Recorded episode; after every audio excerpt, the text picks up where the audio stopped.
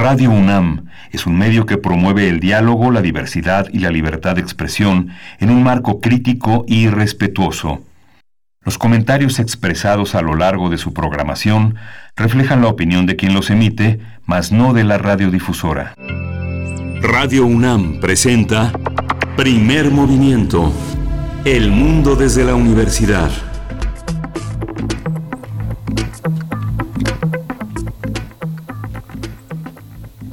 Hola, buenos días. Hoy es viernes 3 de julio y estamos aquí en primer movimiento a través de Adolfo Prieto 133, la sede de Radio UNAM, donde nos conjuntamos un, equipo de personas que hacemos diariamente este programa y que Hoy es eh, la última actividad administrativa para nuestra universidad, como señaló nuestro rector, el doctor Enrique Graue. Eh, todavía eh, hay riesgos de contagios, los universitarios tendrán unas vacaciones distintas, pero en el cuidado, en, el, en, la, en la reserva.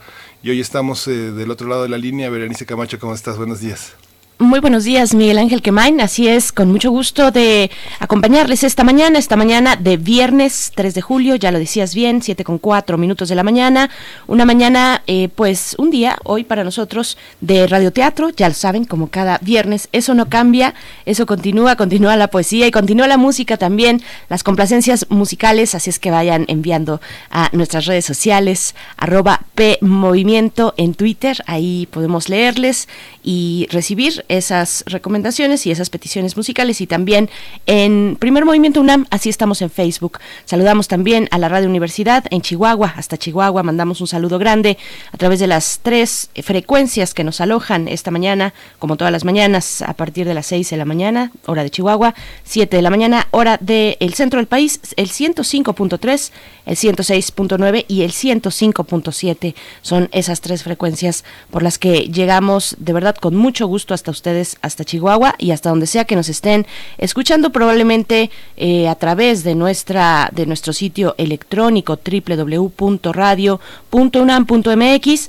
y pues bueno vamos a iniciar esta mañana eh, vamos a estar conversando sobre un mapa el mapa sobre los pueblos indígenas y negros de América Latina de el vamos a conversar precisamente con el doctor Nemesio Rodríguez investigador de la oficina de Oaxaca de esa instancia de la UNAM del PUIC Sí, vamos a tener también eh, eh, la muestra de cómo se presentó ante la CEPI en Oslo los proyectos de vacunas, cuatro proyectos de vacunas contra COVID-19 que México presenta y que es una que es un hito, que es eh, un, un acto muy importante desde el mundo académico, desde el mundo científico mexicano. Vamos a conversar este tema con el doctor Juan Joel Mosqueda, él es médico veterinario zootecnista y profesor de la Facultad de Ciencias Naturales de la Universidad Autónoma de Querétaro. Así es, y para nuestra nota internacional estaremos conversando con Moisés Garduño, ya lo conocen ustedes, es un colaborador eh, recurrente, muy habitual de este espacio en primer movimiento. Él es especialista en estudios árabes e islámicos contemporáneos y nos estará comentando sobre la anexión de Cisjordania por parte de Israel, qué está pasando, cómo, cómo están las cuestiones también para su primer ministro Benjamin Netanyahu. Y hoy me toca el turno de la poesía necesaria, que siempre es un privilegio y un gusto en estos eh, momentos tan complejos que hacen una pausa importante y necesaria en esta, en esta mañana. Por supuesto, la poesía necesaria en la voz de Miguel Ángel Quemain para esta mañana de viernes. Después en nuestra mesa, el futuro de los órganos autónomos. Vamos a hacer una revisión a la luz de este gobierno, de este gobierno que hace pocos días festejaba los dos años del triunfo electoral la 4T llegando al poder. Pues bueno, ¿cómo está su relación con los órganos autónomos? Vamos a conversar con el doctor Alberto Asís Nasif, investigador del CIESAS, especialista en temas de democracia, procesos electorales y análisis político. Y también en esa misma mesa nos acompañará Mauricio Merino, politólogo por la UNAM, doctor en ciencia política por la Universidad Complutense de Madrid. Eso para nuestra mesa del día. Muchos temas muchos, mucho gusto también de leer lo que usted ustedes quieran agregar para esta mañana en este diálogo continuo que tenemos a través de redes sociales y, todos los temas que nos quieran eh, comentar, pues bueno, bienvenidos todos ustedes, todas ustedes. Vamos a ir con nuestro corte informativo, cómo amanecimos hoy en temas de COVID a nivel nacional e internacional y las propuestas de la UNAM. COVID-19. Ante la pandemia, sigamos informados. Radio UNAM. La Secretaría de Salud informó que el número de decesos por la enfermedad de la COVID-19 aumentó a 29.189. De acuerdo con el informe técnico ofrecido ayer por las autoridades sanitarias, los casos confirmados acumulados se incrementaron a 238.511 y el de sospechosos a 76.423. Lorenzo Jiménez, representante del Programa de las Naciones Unidas para el Desarrollo en México, advirtió que la pandemia de la COVID-19 provocará por primera vez un retroceso en materia de desarrollo humano, tanto en México como a escala mundial. Por ello dijo que es necesario reimpulsar los objetivos de la Agenda 2030 para mitigar esos efectos. En información internacional, la Organización Mundial de la Salud reiteró ayer que fumar está ligado con un mayor riesgo de enfermedad grave y muerte en pacientes hospitalizados a causa del coronavirus. En un reporte científico publicado esta semana, la OMS revisó 34 estudios publicados sobre la relación entre el tabaquismo y el SARS-CoV-2 que incluyen la probabilidad de infección, hospitalización y gravedad de la patología y la muerte. El documento señala que los fumadores, fumadoras, representan hasta el 18% de los, de los pacientes hospitalizados por COVID-19. En información relacionada con la UNAM, del 23 al 25 de septiembre, la Facultad de Medicina de la UNAM será sede de la conferencia Towards Unity for Health, que es 2020. Eh, Se trata de un encuentro eh, mundial que promueve redes entre universidades, organizaciones de atención médica, instituciones comunitarias y líderes de opinión. Este evento será virtual, virtual como todos los eventos a estas alturas del año y pues estará enfocado a la atención primaria de salud, un camino hacia la justicia social. Ese es el tema eh, focal de este evento virtual y contará con la participación de especialistas de 30 países. Para conocer más de este evento, ustedes pueden consultar la página FACMED, así como suena, Facultad de Medicina, .unam.mx. También están en nuestras redes sociales los eh, vínculos, las ligas, para que puedan acercarse y disfrutar de, eh, bueno, acercarse a este foro virtual, eh, Atención Primaria de Salud, un camino hacia la justicia social. Vaya tema para la recomendación cultural de esta mañana. Y pues bueno, no, esa no es recomendación cultural, eso es de la UNAM. Nos vamos con las recomendaciones culturales.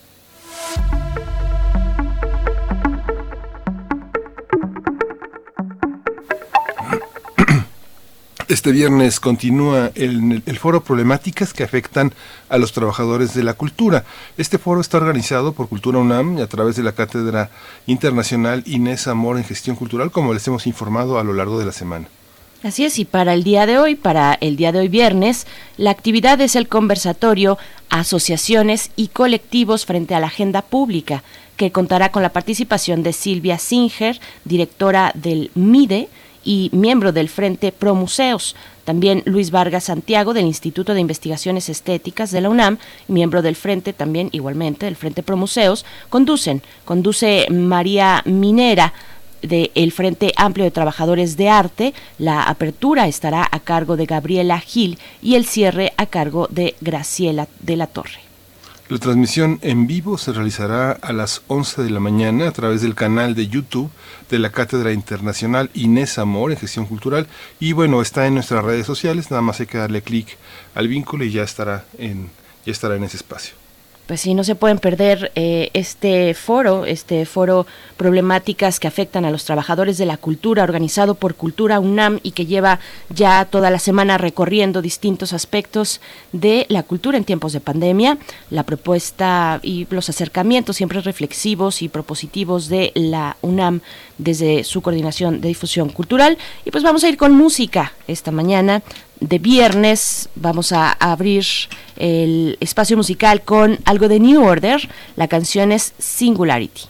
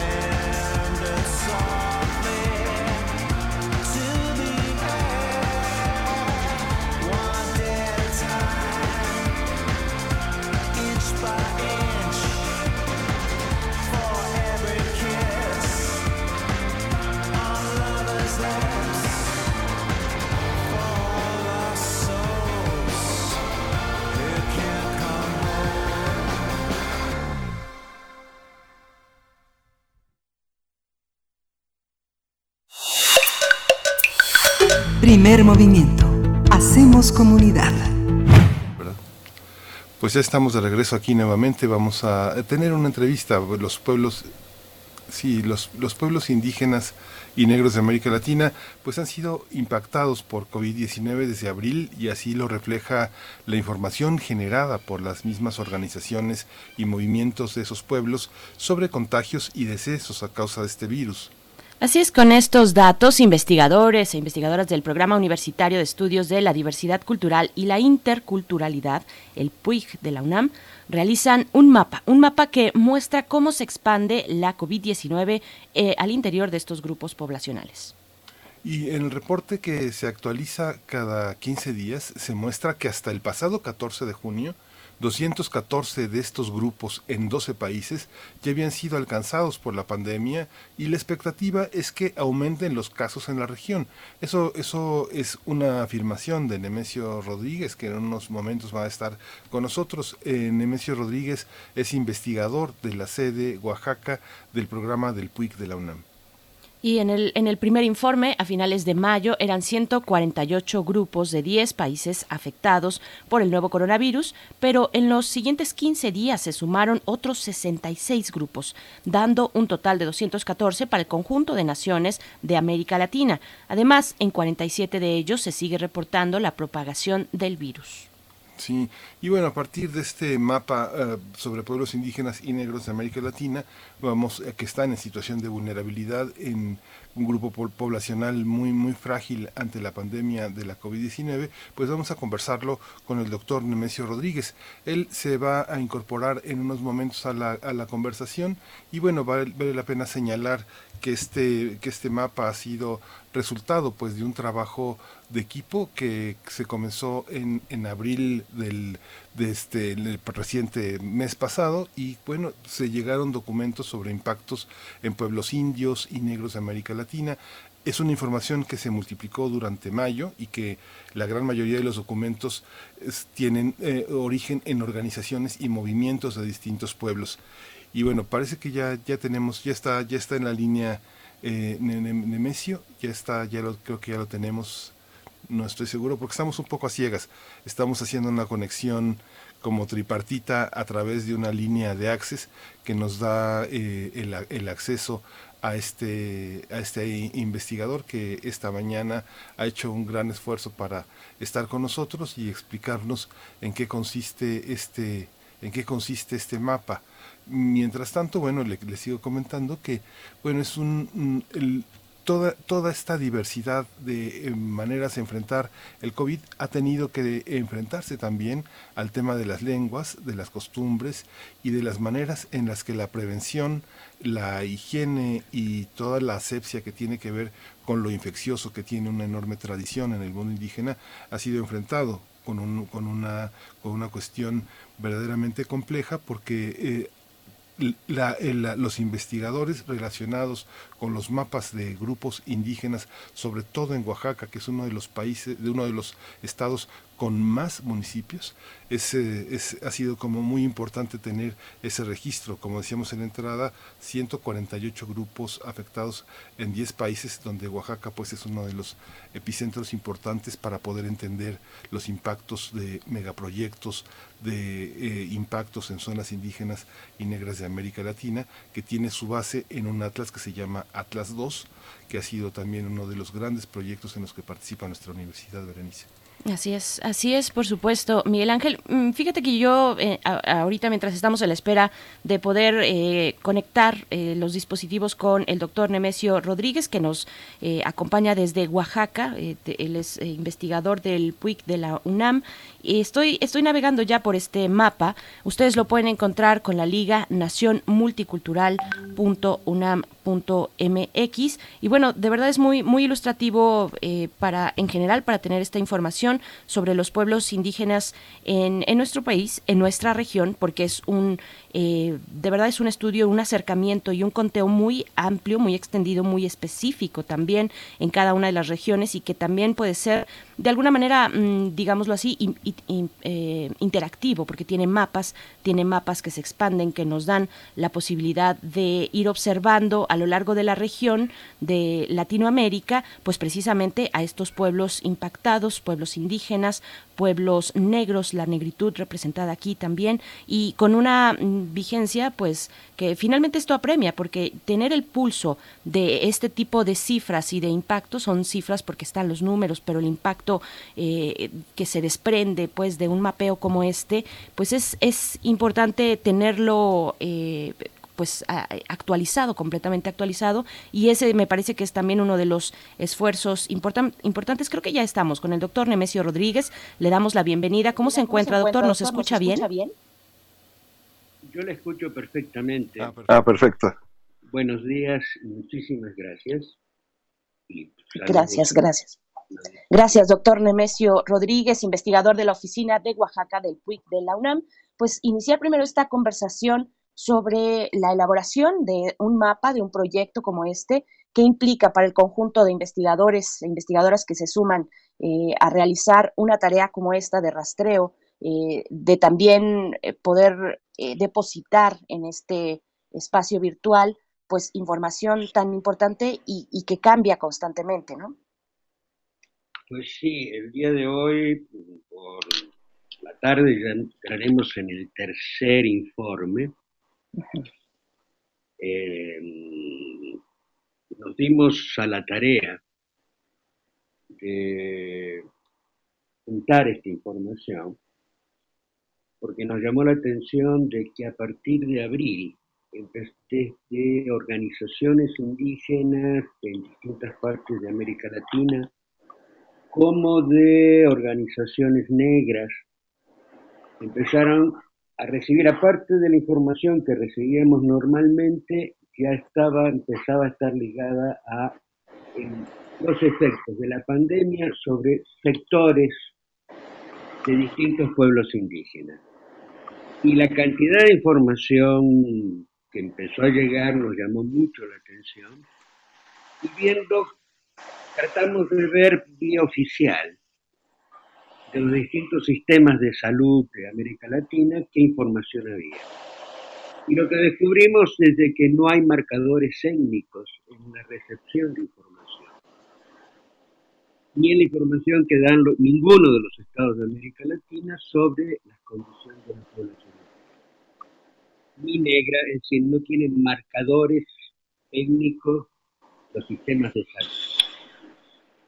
Como no podíamos saber realmente la cantidad de gente que está siendo impactada, lo que sí podíamos saber con certeza, cómo la pandemia se iba expandiendo en distintos grupos.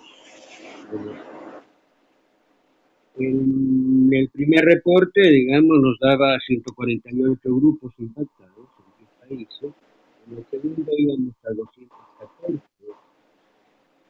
grupos impactados y en este próximo reporte que saldrá el día de hoy, estamos llegando cerca de los 300 grupos, es decir, el 75% de los pueblos indígenas de América Latina ya están impactados por la pandemia.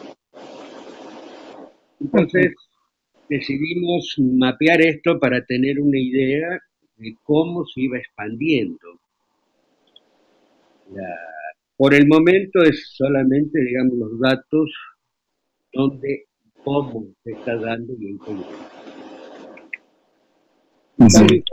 como para que el día de mañana podamos hacer un análisis riguroso y con datos en la mano. Doctor, cuando usted dice indicadores étnicos, marcadores étnicos, ¿en qué consisten esos marcadores étnicos y cómo se diferencian de otros? Lo que es, interesante la pregunta, porque no hay en, los, en las fichas, digamos, que entregan los sistemas de salud de, paciente, no dice si ese paciente es indígena o negro. Entonces no podemos saber, vía la información oficial, cuántos indígenas han sido impactados, es decir, cuántos mixtecos han sido impactados. Pero vía las organizaciones, empezamos a saber de que sí son impactados, porque dicen, bueno, pueblo X tenemos 19 eh, enfermos, se murieron dos de nuestra gente. Entonces, por eso podemos saber en qué lugares las propias organizaciones están dando su información. Y las demandas que esto lleva hacia las políticas de los distintos estados en la falta de atención. Es la población que tiene menos recursos oficiales de salud. Claro. Y que finalmente este mapa y estas cifras están ahí para ser interpretadas en distintos sentidos, para darnos luz sobre el avance de, muchas cuestiones. Yo estoy pensando en, eh, por ejemplo, en los sistemas de salud, en un incluso posibilidad comparativa de poder acercar a los distintos sistemas de salud de los estados que componen la región. ¿Cómo luce este mapa en ese sentido? ¿Qué nos está diciendo de nuestros países en la región latinoamericana, doctor Nemesio? Nos está diciendo que tenemos un problema serio en atender a la población indígena y la población negra. Les doy un caso, ya va a aparecer, aparece, va a aparecer en el día de hoy en el tercer informe. Por ejemplo, en, cuatro, en, la, en la ciudad de Sao Paulo, Brasil, en cuatro barrios negros, que la población se considera que el 100% es negra, tienen hasta el 300% más de enfermos que la población blanca de la ciudad.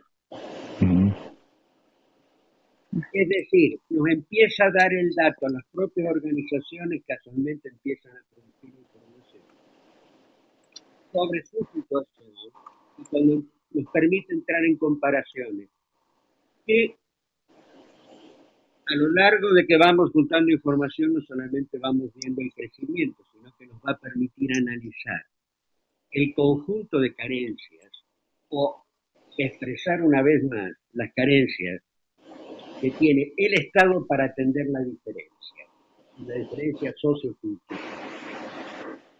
No la semana, esta semana este, se informó que dos de los lugares más impactados, o entre los más impactados en la Ciudad de México, son dos barrios indígenas muy antiguos, como es Milpal y Xochimilco. Sí, esta, esta, esta visión, yo recuerdo un, pequeño clásico de la medicina, este, de, la, de, la, trabajo médico, que es Seis minutos para el paciente. Es un libro en el que se señala cuáles son las principales características que tiene que tener una entrevista diagnóstica para entender la complejidad de la receta, qué se le, qué se le va a dar alguien para que con, sus, con su organización vital cotidiana pueda hacerse cargo de tomar algo cada dos horas o cada doce, ¿no? Entonces, esta parte de la, de la parte obliga pues a un, a un tema eh, eh, muy, muy complementado con varios investigadores, atacar desde varios frentes. No se puede, este mapa lo que muestra es que no se puede abordar la situación desde un solo frente y que el sistema de salud pues es bastante incapaz y no trabaja con antropólogos, con etnólogos y con la propia gente de las comunidades y dentro de sus propias tradiciones. Totalmente de acuerdo. Sí. ¿Cómo, cómo lo ven ustedes? ¿Cómo lo, ven, como lo vemos casualmente, son las propias organizaciones que han venido solicitando y esto a lo largo de todo el territorio de América Latina, de que sea una atención intercultural y han planteado a los distintos gobiernos, o sea, especificidades, tanto para la población indígena urbana, para la población indígena rural, como para aquella población que está en contacto inicial o que rehuye al contacto. Mm. Tenemos la, zona, digamos, amazónica, en la frontera entre eh, Brasil y Perú, hay cerca de 100 grupos indígenas en contacto inicial o que rehuyen el contacto. Casualmente, los pueblos indígenas y las organizaciones indígenas que están alrededor de esta zona han vienen ya hace más de dos meses anunciando y solicitando a los gobiernos que cuidado con este tipo, y llegan a estos pueblos que a veces pueden tener 70, 80, 100 personas. Lo primero que se mueren son los viejos, es decir, se muere la memoria, porque son curas orales.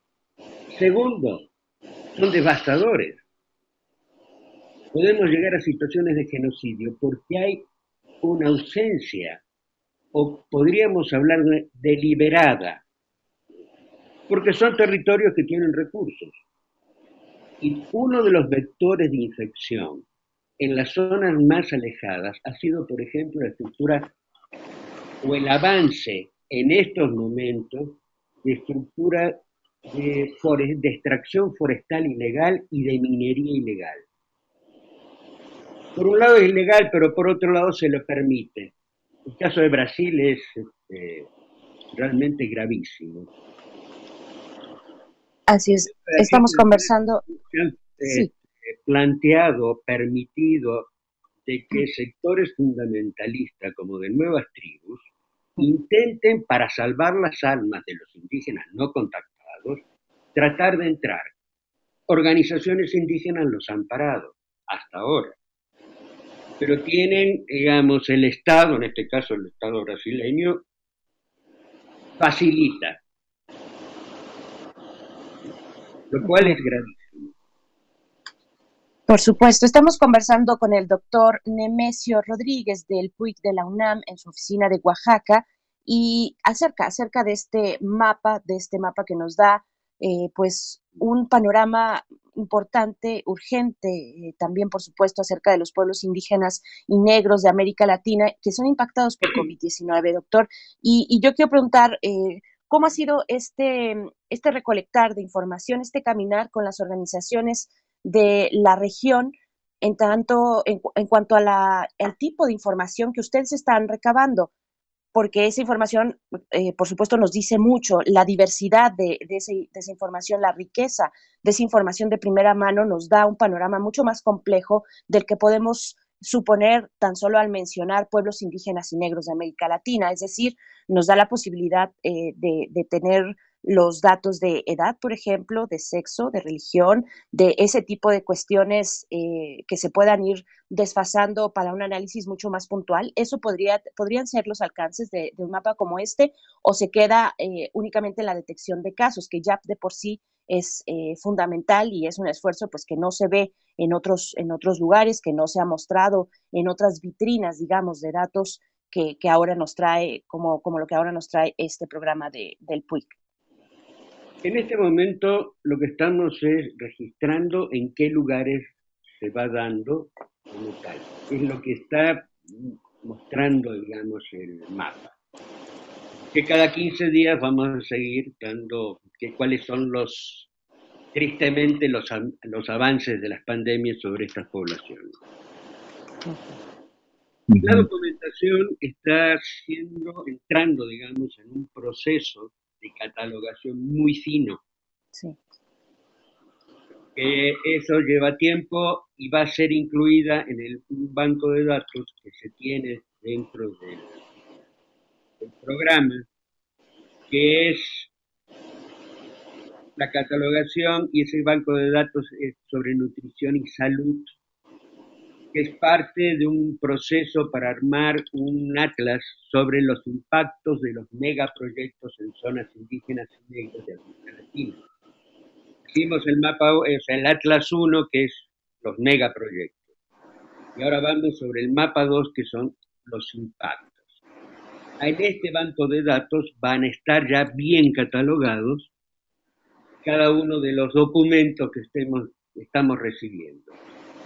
Pero una de las cosas que aparece es decir, cuando las organizaciones dan cuenta de quienes están siendo impactados, también dan cuenta, por ejemplo, de que, este, no sé, la organización de los Yanomamis en frontera Venezuela-Brasil dice, se nos acaban de morir el día de hoy en tal lugar tres niños. Entonces ya nos empiezan a dar este, información de qué tipo de una, si son niños, si son mujeres, si son viejos, si son hombres, si son jóvenes, Esto nos permite, nos va a permitir, con toda esta información y en función del banco de datos, ya cruzar de manera muy fina ah. información, pero además es información producida por las organizaciones. información desde adentro. Sí. En un mapa como este podemos darnos cuenta de, de, la implementación de modelos epidemiológicos para el seguimiento de grupos indígenas. Digamos que la movilidad indígena es semejante a la movilidad laboral de otros grupos étnicos, eh, tiene particularidades que lleven a, promover algún tipo de modelo particular de seguimiento distinto al que la Secretaría de Salud implementa en otras ciudades del país más urbanizadas, menos tradicionales? Va a permitirlo, va a, va a ser producto, digamos, del análisis ya con los bancos de datos completos. Mm. En este momento plantearlos, en lo que sí sabemos de que no hay un sistema de atención de salud intercultural, eso sí, no hay, no existe solamente hay declaración. ¿Cuáles son? Sí. Va a permitir hacer planteo. Las organizaciones están haciendo planteo en este momento en todos los países de formas de atención y están planteando cosas equivocadas de los sistemas de salud. Pero hasta el momento no han tenido respuesta coherente de parte de los estados hacia la demanda Claro, ¿cuáles son, cuáles son eh, doctor Nemesio, las preguntas que un equipo de investigación como eh, al que usted eh, pertenece, las preguntas que se, que se hacen, este, esta indagatoria inicial para poder llegar al, al, centro de la problemática, por ejemplo, de los impactos de megaproyectos en zonas indígenas y negras de América Latina, que es este segundo atlas cuáles son esas preguntas que nos debemos hacer, qué es lo que están buscando cuando se habla de cruzar estos dos panoramas, los megaproyectos y la vida en zonas indígenas y negras de nuestra, de nuestra región. es una disputa por el territorio entre un sistema extractivista, de concepción extractivista, que avanza sobre territorios de poblaciones indígenas y negras. Eh, es, este sistema extractivista es altamente destructivo, es parte del problema de la crisis climática como tal, pero a su vez implica ya de por sí la concepción de avance del Estado sobre estos territorios es un planteo enocida en el caso de la pandemia puede convertirse en una situación de genocidio. Es decir, dos conceptos que prácticamente que tienen en las ciencias sociales unos 60 años, pero que como si se hubieran olvidado y que hay que recuperar. Eso nos permite ver, es decir, este avance extractivista de transformación de los territorios sin ningún tipo de consulta con los pueblos, lleva a una destrucción de los pueblos y del medio ambiente. Seis defensores del medio ambiente han sido los pueblos indígenas y negros como, como los dos productos coloniales en términos de población que, como decía Gonzil, que se tienen el día de hoy. La pregunta es decir, ir viendo los impactos que produce esto, pero no solamente desde un punto de vista ideológico o romántico, no, sino ir ver efectivamente cómo va a ocurrir. Y es en función de esto poder plantear no solamente las deficiencias sistémicas, sino también dar voz a los propios pueblos que tienen planteo que no son discutidos ni son conocidos ni por la sociedad en general, ni muchas veces por el mundo académico en específico. Estamos tratando de crear herramientas para poder pensar de otra manera.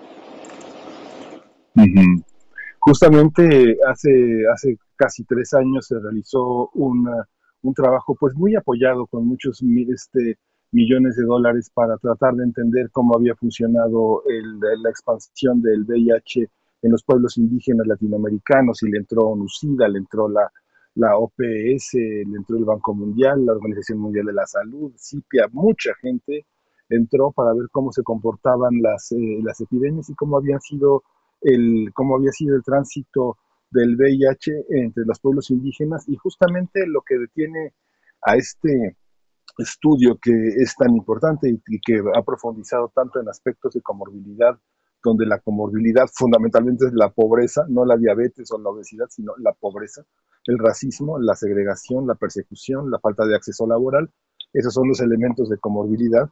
Justamente lo que señalan en ese momento, en 2017, es que no existe un, mapa de marcadores eh, étnicos, que es justamente lo que eh, frente a nuestros radioescuchas es la importancia de este mapa, que tenemos por, por, primera vez un, un, bosquejo mucho más claro de lo que está pasando eh, de una manera diferenciada, que permite ser una autocrítica del propio sistema de salud y del propio sistema, del propio sistema administrativo federal de recursos, de educación. ¿No es así, doctor? no solamente esto, sino que también lleva a otra cosa, que es muy importante, que son en términos de las estadísticas nacionales. Y esto eh, es clave porque es a partir de ahí donde se pueden establecer políticas públicas. Y las estadísticas públicas que tengan que ver con población indígena, negra en el conjunto de América Latina son subregistros. Y en el caso de México acabamos de tener con el asunto del censo 2020 un problema serio. Serio, una, en términos de la población negra, a la negativa. Permanente aceptar las autosascripciones de los pueblos negros. Pero a su vez, en este momento y en este censo, el INEGI negó la autoascripción de población indígena y volvió a utilizar de manera exclusiva el componente lingüístico. Y hay gente que es indígena que perdió la lengua por distintas razones.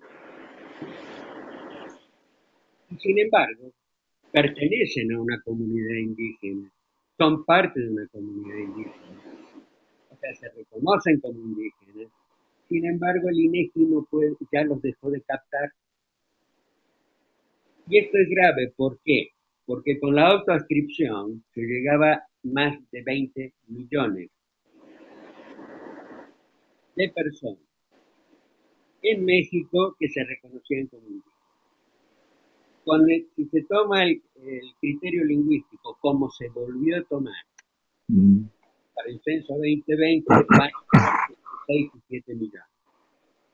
La diferencia que esto implica en el peso poblacional para trazar política pública en función de los datos censales es una reducción en todos los niveles. Es gravísimo. Sí. No solamente política pública en términos de salud, en todo lo Claro.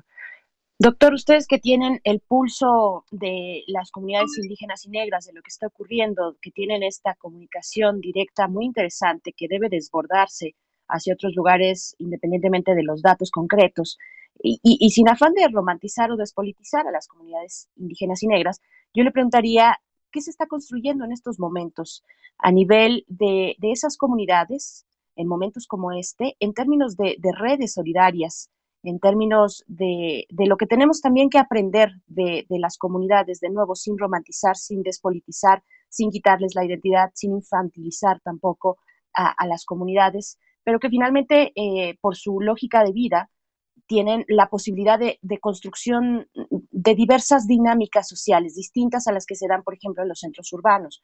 ¿Qué nos puede comentar de este aprendizaje que les ha dejado, que les viene? Bueno, una de las primeras medidas muchas partes de América Latina, pero una señera, digamos, fue en México fue cerrarse. Es decir, evitar, generar, generar maneras de evitar de que llegue la, Este es uno. Segundo es la creación y muchas veces también a nivel urbano. Generar sistemas eh, directos de apoyo a las estructuras de alimentación en términos de relación y en casos urbanos de producción, o la relación directa entre productores y consumidores. Entre, organizaciones indígenas, urbanas y organizaciones indígenas, rurales como tal, hay un sistema. Lo que pasa es que generalmente decir, ah, no es de indio, entonces como que es de segunda clase, no es cierto, están dándole respuestas muy claras. No son masivas,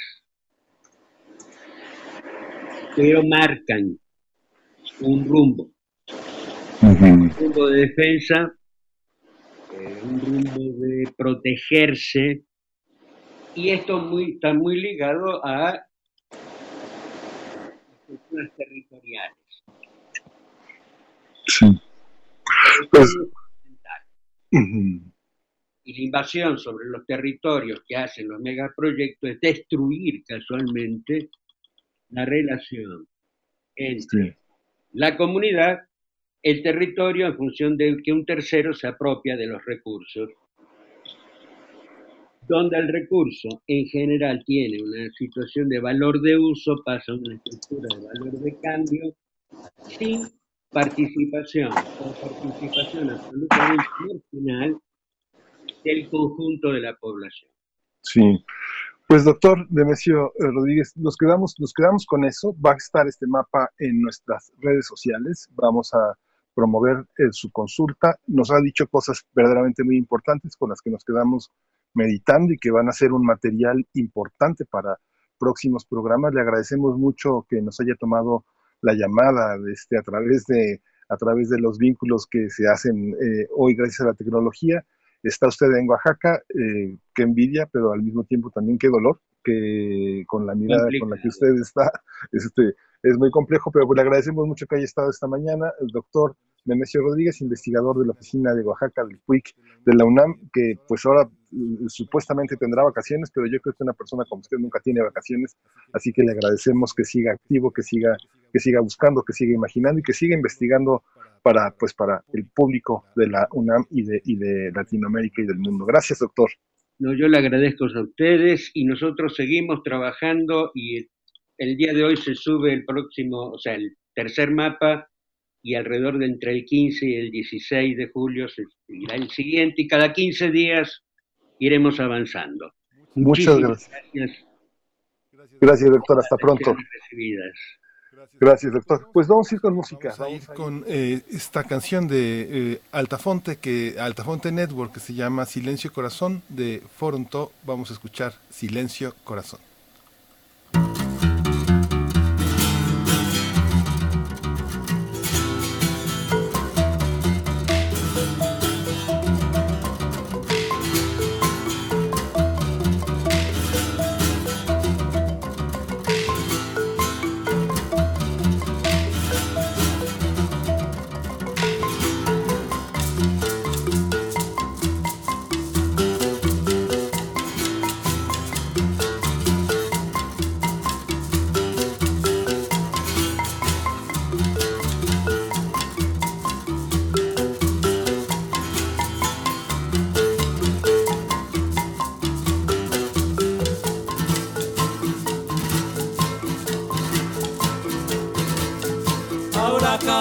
llegar que ni cantar he podido. Ganas de llorar me dan de ver lo que ha sucedido, de ver lo que ha sucedido. Le dije a mi corazón que suspiré y que no llore, que si tú ya no lo quieres no faltará quien lo adore, no faltará quien lo adore. Silencio corazón, deja de llorar, que el alma mía me duele, bien de mi vida de tanto amar,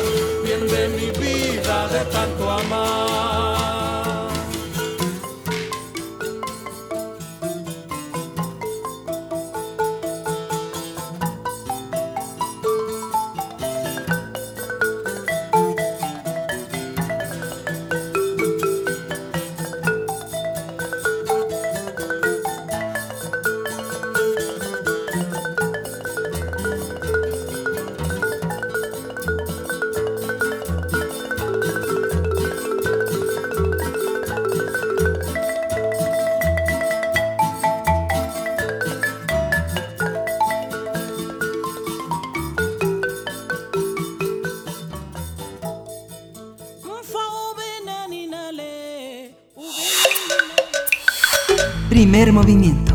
Hacemos comunidad. Para teatros, los radioteatros de primer movimiento.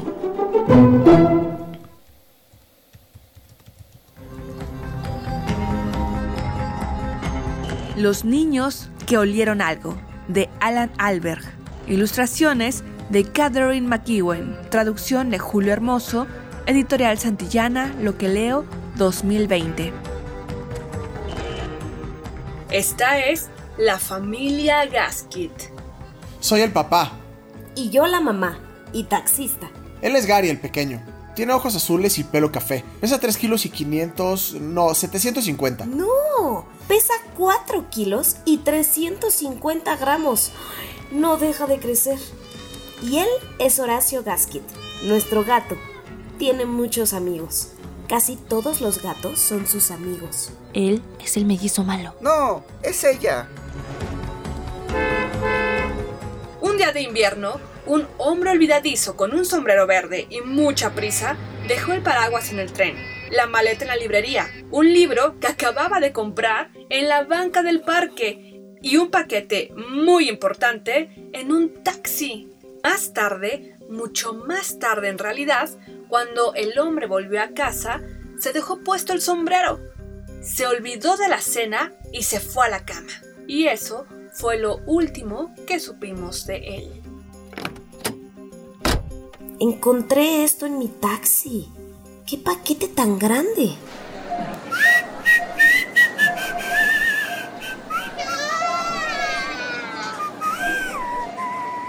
Mientras tanto, el pequeño Gary, ojos azules, pelo café, 4 kilos y 600 gramos, se iba rodando. Mientras tanto, en casa, la señora Gaskit se rascaba la cabeza y no entendía qué hacía ese paquete en su taxi. Horacio se quedó mirando el paquete y vio cómo lo desenvolvía. Por supuesto, era... Chon, chon, chon, chon. Lo adivinaste, ¿verdad que sí? Un pajarito en una jaula. Era un pajarito muy pequeño. Pequeñito, perdido y solito. Con un gato. ¡Ay, no! ¡Ay, mamá! Y aquí estamos, en un mal día para el pajarito, un mal día para el pequeño Gary, y ahora que lo pienso, también fue un mal día para Gus y para Gloria. En realidad, los mellizos tuvieron una semana muy mala. El lunes, su maestra se cayó de la bicicleta en la puerta de la escuela y tuvo que irse a casa. El profesor suplente fue el señor Seco. Manos en la cabeza, chamacos flojos. Ven acá, escuincle. El miércoles y el jueves, una señora con un carrito de bebé atropelló a la señora Pestiño, quien sufrió un pisotón en la sala de espera del médico. La maestra suplente fue la señorita Mala Sombra. Ya era viernes y la señorita Pestiño, con el brazo en cabestrillo, regresó a clase. Bueno, más o menos. Los niños, sin embargo, estaban asombrados con la manera tan extraña que tenía de mirarlos. Era como si se le hubiera olvidado dónde estaban las cosas, y peor aún, todos sus nombres. A ver, ¿dónde está el gis como te llames? Horacio seguía en casa observando al pajarito. Un pájaro, un pajarito pequeño, pequeñito, perdido y solito. Y siguió pensando. Los gatos comen pájaros. Mmm. El pájaro se le quedó viendo a Horacio. Esponjó sus plumas, movió la cola, abrió el pico pequeño, pequeñito, y habló. Ven aquí. Eh, claro. Mírame a los ojos. Haz lo que yo te diga. Claro. Haz lo que yo te diga. ¿Por qué lo haría? Haz lo que yo te diga. Eh, claro. Mientras, un niño pequeño, pequeñito, pero que no dejaba de crecer, recordemos, 4 kilos y 700 gramos, iba rodando, ¿te acuerdas? Y seguía arriba del carrito del súper, pero ahora iba en un camión. Y su papá lo perseguía. El señor Gaskit corría a toda velocidad. En ese preciso momento, la señora Gaskit pasaba por ahí, pero no vio a su marido ni al pequeño. Tenía la vista puesta en el coche de adelante daba lengüetazos a una paleta de menta y no se quitaba a aquel pajarito de la cabeza. Si quieres saber cómo recupera la memoria la señorita Pestiño, cómo le va al pájaro y al gato Horacio, y en dónde está rodando el pequeño Gary junto al señor Gaskit, no te pierdas nuestra siguiente entrega de Los niños que olieron algo, de Alan Alberg. Ilustraciones de Catherine McEwen, traducción de Julio Hermoso, editorial Santillana, Lo que leo, 2020.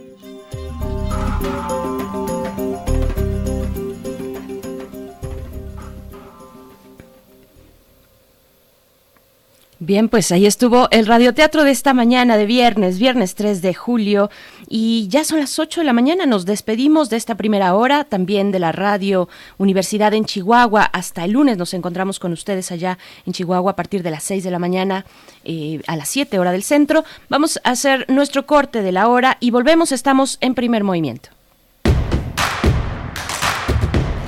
Síguenos en redes sociales. Encuéntranos en Facebook como Primer Movimiento y en Twitter como arroba PMovimiento. Hagamos comunidad.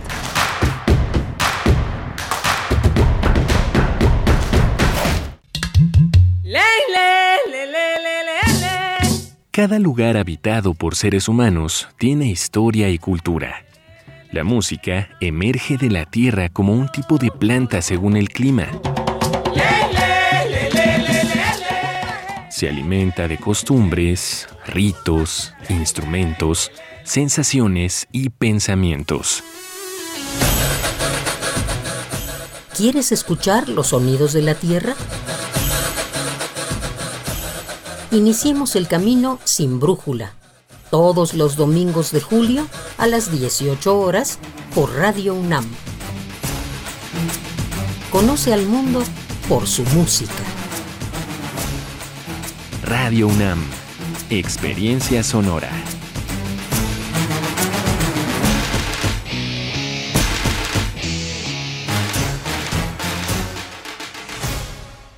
Tu INE te entiende. Tu derecho a identificarte es esencial. Por eso, si tu INE venció el primero de enero de 2020 y no la renovaste, hemos ampliado su vigencia hasta el primero de septiembre de 2020 para que puedas usarla como medio de identificación oficial y realizar los trámites que necesites ante instituciones públicas y privadas.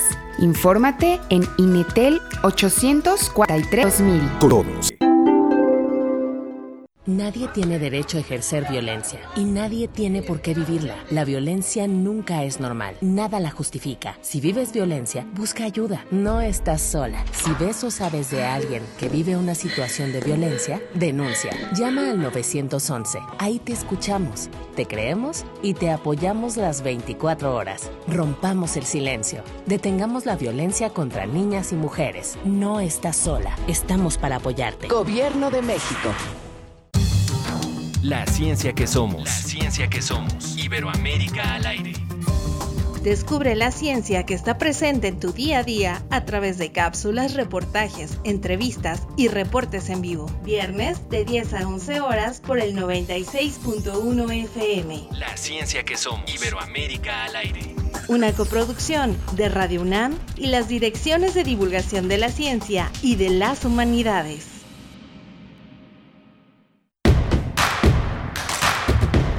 Encuentra la música de primer movimiento día a día en el Spotify de Radio UNAM y agréganos a tus favoritos.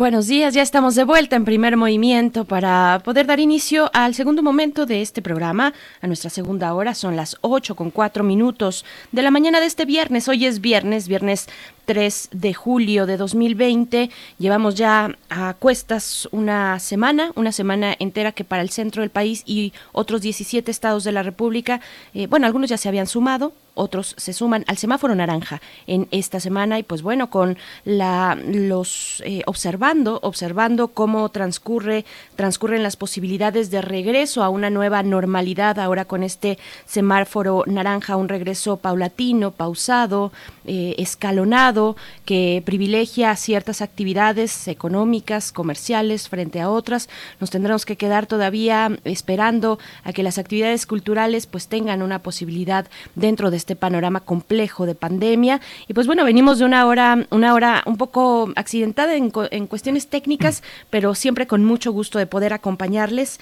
Eh, se hace lo que se puede eh, cuando hacemos radio en vivo y a distancia. Bueno, hay sus complicaciones, pero bueno, estamos muy bien comandados en cabina allá en Adolfo Prieto 133 en Colonia del Valle, allá en Radio UNAM se encuentra Uriel Gámez en los controles, pues haciendo en los controles, no, en la producción ejecutiva haciendo malabares y, poniendo a prueba pues todas sus capacidades, que son muchas para poder llevar a cabo esta transmisión cotidianamente. También están en los controles técnicos Socorro Montes, saludos a Socorro Montes, pues ahí este equipo eh, eh, presente en cabina y circundante también el resto del equipo de primer movimiento desde casa, como estamos nosotros al micrófono. Miguel Ángel Quemain, buenos días.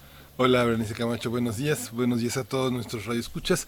Pues hoy es un último día de actividades administrativas. Eh, es muy intenso. Los profesores, los investigadores que han estado trabajando a la distancia, pues eh, ahora trabajan muchísimo más de lo que había eh, en, en, el periodo de normalidad, en, antes de la pandemia. Es muy interesante darse cuenta que también la posibilidad de encontrarse, de estar en este encierro tan productivo también permite que coincidamos todas las personas involucradas en muchos procesos universitarios. Y primer movimiento no se detiene, se empiezan las vacaciones universitarias, pero nosotros vamos a continuar trabajando todo el, todo el periodo vacacional, vamos a seguir al aire de manera permanente Así que eh, va, van a tener, ya no hay pretexto para que no haya una, una escucha de, de, este, de este espacio. Y bueno, hoy aprovechamos también para decirle adiós a Misli Montero, que eh, la despedimos con mucho cariño. Ella ha sido parte de nuestro trabajo cotidiano. Ella ha trabajado primero presencialmente antes de la pandemia y en este confinamiento ha trabajado a distancia, ha sido un factor importantísimo en la adaptación de radioteatros. Ella es actriz también, ha estado muy interesada en el doblaje y nos ha prestado, ha aportado su voz en varios de los radioteatros como el que acaban de escuchar hace unos minutos. Y bueno, les, le damos un enorme abrazo, una gratitud de nuestra parte.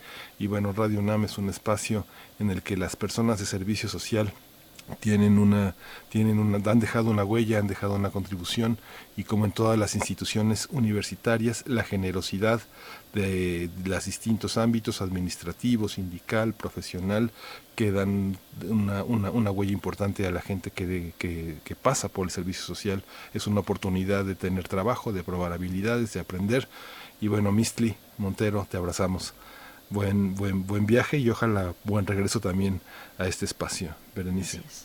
Así es, siempre nos quedamos con todo este aprendizaje que es de ida y vuelta entre nuestros compañeros de servicio social y el equipo, el equipo en este caso de primer movimiento. Te deseamos lo mejor, querida Mestli Montero, pues, eh, pues estaremos siempre al habla y siempre en la cercanía, como lo estamos con el resto de nuestros compañeros que han pasado por eh, el servicio social aquí en este programa. Y pues bueno, gracias, gracias. Aprovecho mandarles un saludo a todos ustedes que han estado en este, en este espacio eh, colaborando y compartiendo lo mejor, lo mejor mejor que, nos pueden dar, su trabajo cotidiano, su atención. Muchas gracias a ustedes. Y pues bueno, vamos a tener durante esta hora, en unos momentos más, vamos a conversar en nuestra nota nacional sobre los proyectos de vacunas contra COVID-19 que México presentó ante la, la CEPI, la CEPI en Oslo eh, México se está presentando ante esta instancia pues para múltiples cuestiones, entre ellas la posibilidad de gestionar un financiamiento para el avance de prototipos de vacunas. Así es que, bueno, estamos, estamos en eso y lo conversaremos con el doctor Juan Joel Mosqueda. Él es médico veterinario zootecnista y profesor de la Facultad de Ciencias Naturales por la Universidad Autónoma de Querétaro. Va a estar con nosotros en unos momentos más para nuestra nota nacional. Y bueno, vamos a hablar también de la extensión de la soberanía, más de dos centenares de asentamientos judíos en Cisjordania y el estratégico Valle del Jordán, eh, sin otorgar la ciudadanía a los palestinos que, bueno, vendrían a, ser, a tener un espacio legal con desigualdad de derechos con los colonos y, en otras palabras, como un apartheid que es algo que distintos analistas internacionales han señalado sobre este asunto en, en, Palestina y en Israel. Vamos a hablar eh, este tema con Moisés Garduño, que es un experto, y eso para nuestra nota internacional. Por supuesto, pues para nuestra siguiente hora estos temas y los que ustedes quieran incluir en redes sociales, de nuevo la invitación para que hagamos comunidad en nuestra cuenta de Twitter, estamos como arroba PMovimiento, síganos, eh, coméntenos también, démonos los buenos días en esta segunda hora, a este momento que son las 8 con 10 de la mañana de este viernes, es viernes, hay que compartir eh, por lo menos la posibilidad de un descanso, de un descanso que se aproxima ya con el fin de semana.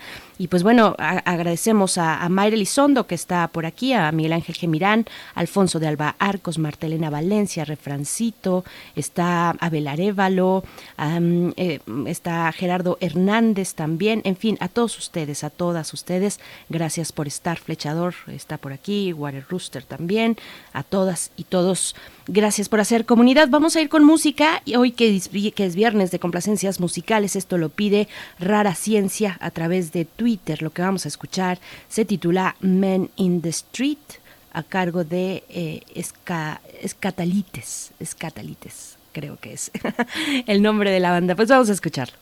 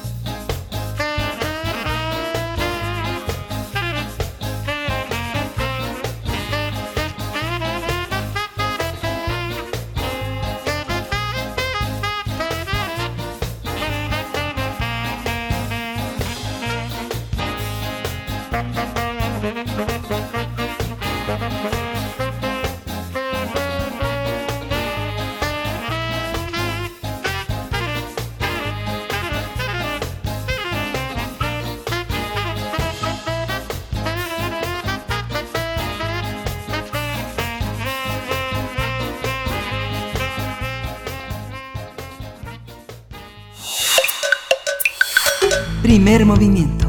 Hacemos comunidad. Nota Nacional.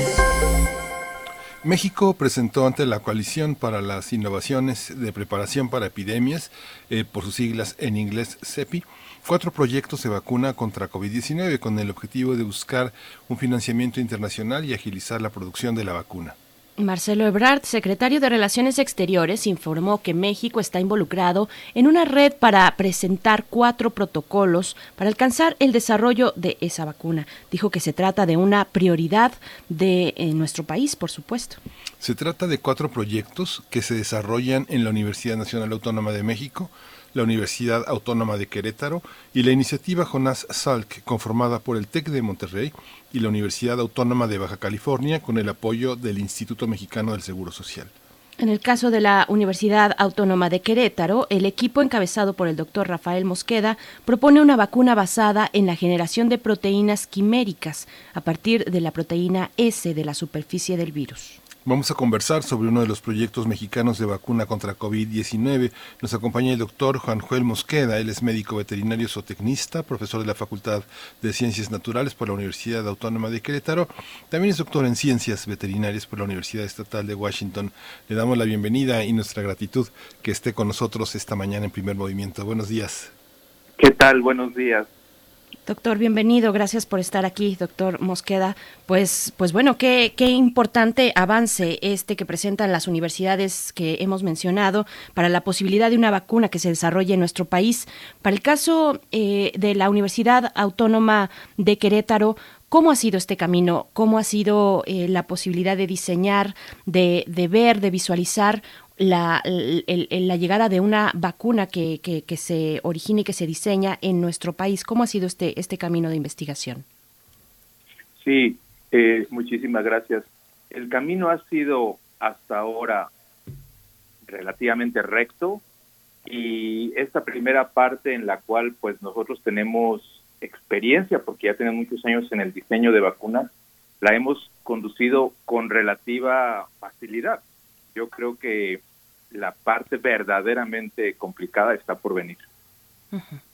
¿Cómo es, perdón, solo para abundar un poco en esto, eh, como para imaginarnos también lo que sucede al interior de un equipo de investigación como eh, este de la Universidad Autónoma de Querétaro, eh, que venían trabajando ya? Porque sabemos que para algunos casos para varios casos, pues ya se venía, como usted bien lo dice, trabajando en cuestiones enfocadas a, los coronavirus, a diseñar eh, vacunas para otro tipo de coronavirus, tal vez eh, otro tipo de enfermedades infecciosas.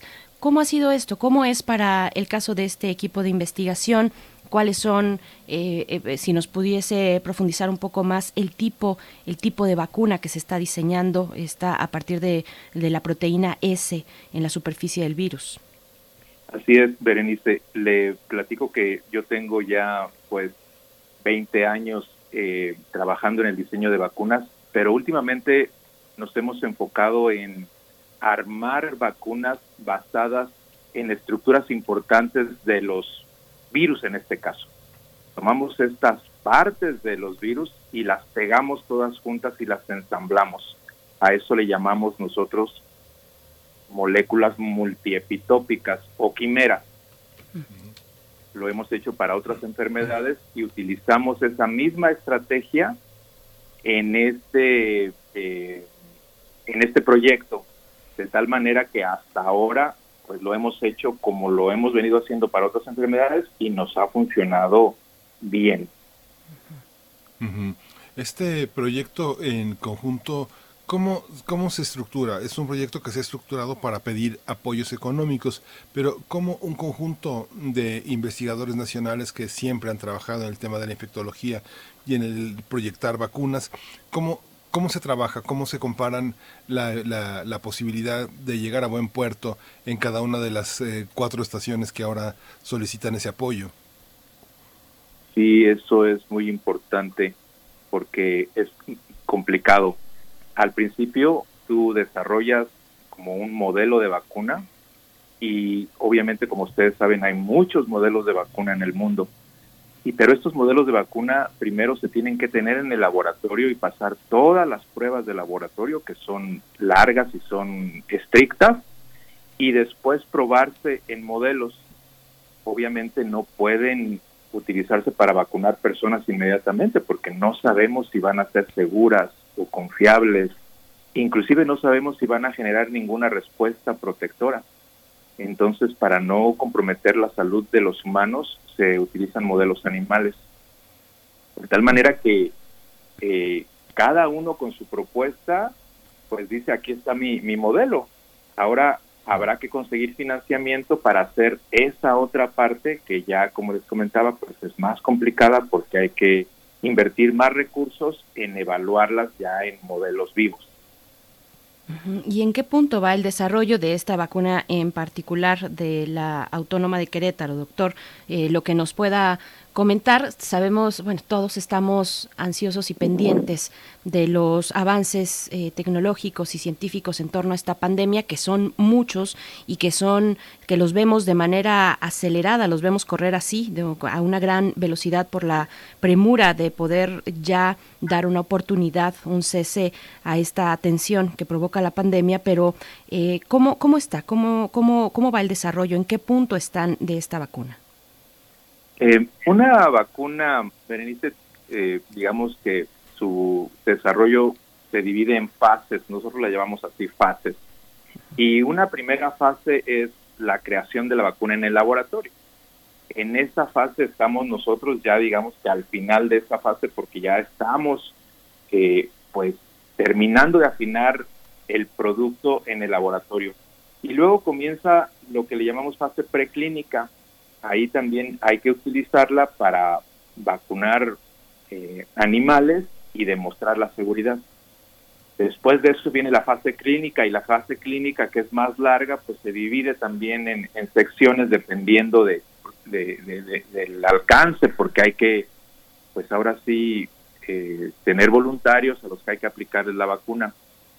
Eh, esta, esta parte que usted menciona es preocupante porque pareciera que las vacunas se pueden hacer relativamente rápido. ¿eh?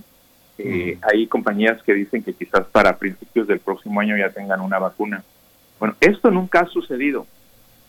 Para ponerles un ejemplo, la vacuna contra rotavirus tardó 15 años en desarrollar, igual que la vacuna contra el papiloma humano.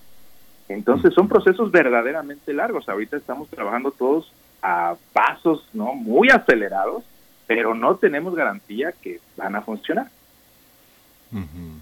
En esta en esta gran carrera, digamos, esos pasos acelerados, pues eh, se dan no porque se quieran proteger vidas humanas, sino por el dinero que está en juego en la economía mundial. Digamos que muchas de las empresas que están en, eh, en, en, en Asia y, en, y en Europa están en esa carrera justamente porque pues han sido los grandes aliados de los proyectos de desarrollo económico de, eh, de países que tienen eh, proyectos difíciles en países complejos como el continente africano, por ejemplo, ¿no? ¿Cómo se da ese, cómo se da esa competencia tan desigual con empresas tan poderosas de, eh, en el resto del orbe? ¿Ustedes saben, conocen los proyectos, saben cómo están trabajando algunas otras empresas con mucha experiencia en la creación de vacunas? Sí, hay empresas y grupos de investigación en el mundo que llevan una liderato porque ellos desde que apareció el primer reporte del virus, pues se metieron al laboratorio a trabajar y, y esas son las, los grupos que van, pues digamos, a la cabeza. Eh, nosotros, como lo vimos y como lo ve México, según eh, lo que he eh, sentido en este grupo que, que se ha formado, es que aunque haya una vacuna que se genere por estos grupos punteros, por así decirlo, es muy difícil que nos llegue a México pronto porque obviamente pues primero van a satisfacer las necesidades de esos países que es a lo mejor a lo que usted se refiere con esta como desigualdad, ¿no? Eh, y después que ya se, se, se, cubran todas esas necesidades, pues se les va a ofrecer a los países que la necesiten. Por eso nosotros pensamos como, como país que necesitamos también nosotros entrar en esta carrera de desarrollo de vacunas. Yo estoy pensando ahora que Miguel Ángel Quemain menciona pues esta, esta carrera, eh, esta carrera, esta batalla entre eh, laboratorios y farmacéuticas por sacar ya una vacuna. Estoy pensando en el caso de Moderna Inc., esta eh, farmacéutica norteamericana, es una empresa farmacéutica que, que anunció desde hace ya varias semanas y que continúa con el paso de este, de este anuncio eh, anunció que tendría pues eh, eh, pronto, pronto, por, por ponerlo, por no, no fijar una fecha, pero tendría pronto ya una, una vacuna y está confirmando que empe- empezaría las pruebas eh, hacia, final, hacia principios de este mes, si mal no recuerdo. Ajá, hacia, ah, en julio, en julio, pruebas eh, de vacunas ya en voluntarios. Entonces, ¿cómo está esta cuestión, doctor? ¿Cómo está esta cuestión? Porque finalmente los que estamos desde fuera viendo toda esta batalla eh, y, y que estamos con esta, con esta premura eh, y con esta ansiedad por tener ya al fin un producto terminado y eficiente y efectivo, pues vemos también que algunos, algunos, algunas farmacéuticas se adelantan tal vez, no sé si llamarlo así, pero están eh, finalmente con esta carrera también mediática, mediática por pronunciarse a decir estamos ya en esta etapa, estamos avanzando hacia acá, que también se puede leer como un juego político eh, que, que acarrea pues beneficios a esos países y a esas farmacéuticas. ¿Cómo, cómo entender casos como el de, como el de Moderna Inc? Yo lo que le recomendaría es que seamos cautelosos. Eh, como bien lo mencionó Miguel Ángel, pues hay mucho en juego en cuestión económico. Son empresas que han invertido y van a invertir millones de dólares. Se estima que quizás una vacuna pueda costar entre 150 y 400 millones de dólares. Entonces, ellos necesitan recuperar esa inversión y la manera de hacerlo quizás al final es pues tratando de generar confianza entre la población. Pero yo le comento lo siguiente, las cifras reales de una de una evaluación de una vacuna, por ejemplo, la fase 1 de clínica que empiezan ellos ahora, como usted lo dice en julio, de forma normal, si todo sale bien, puede tardar casi un año.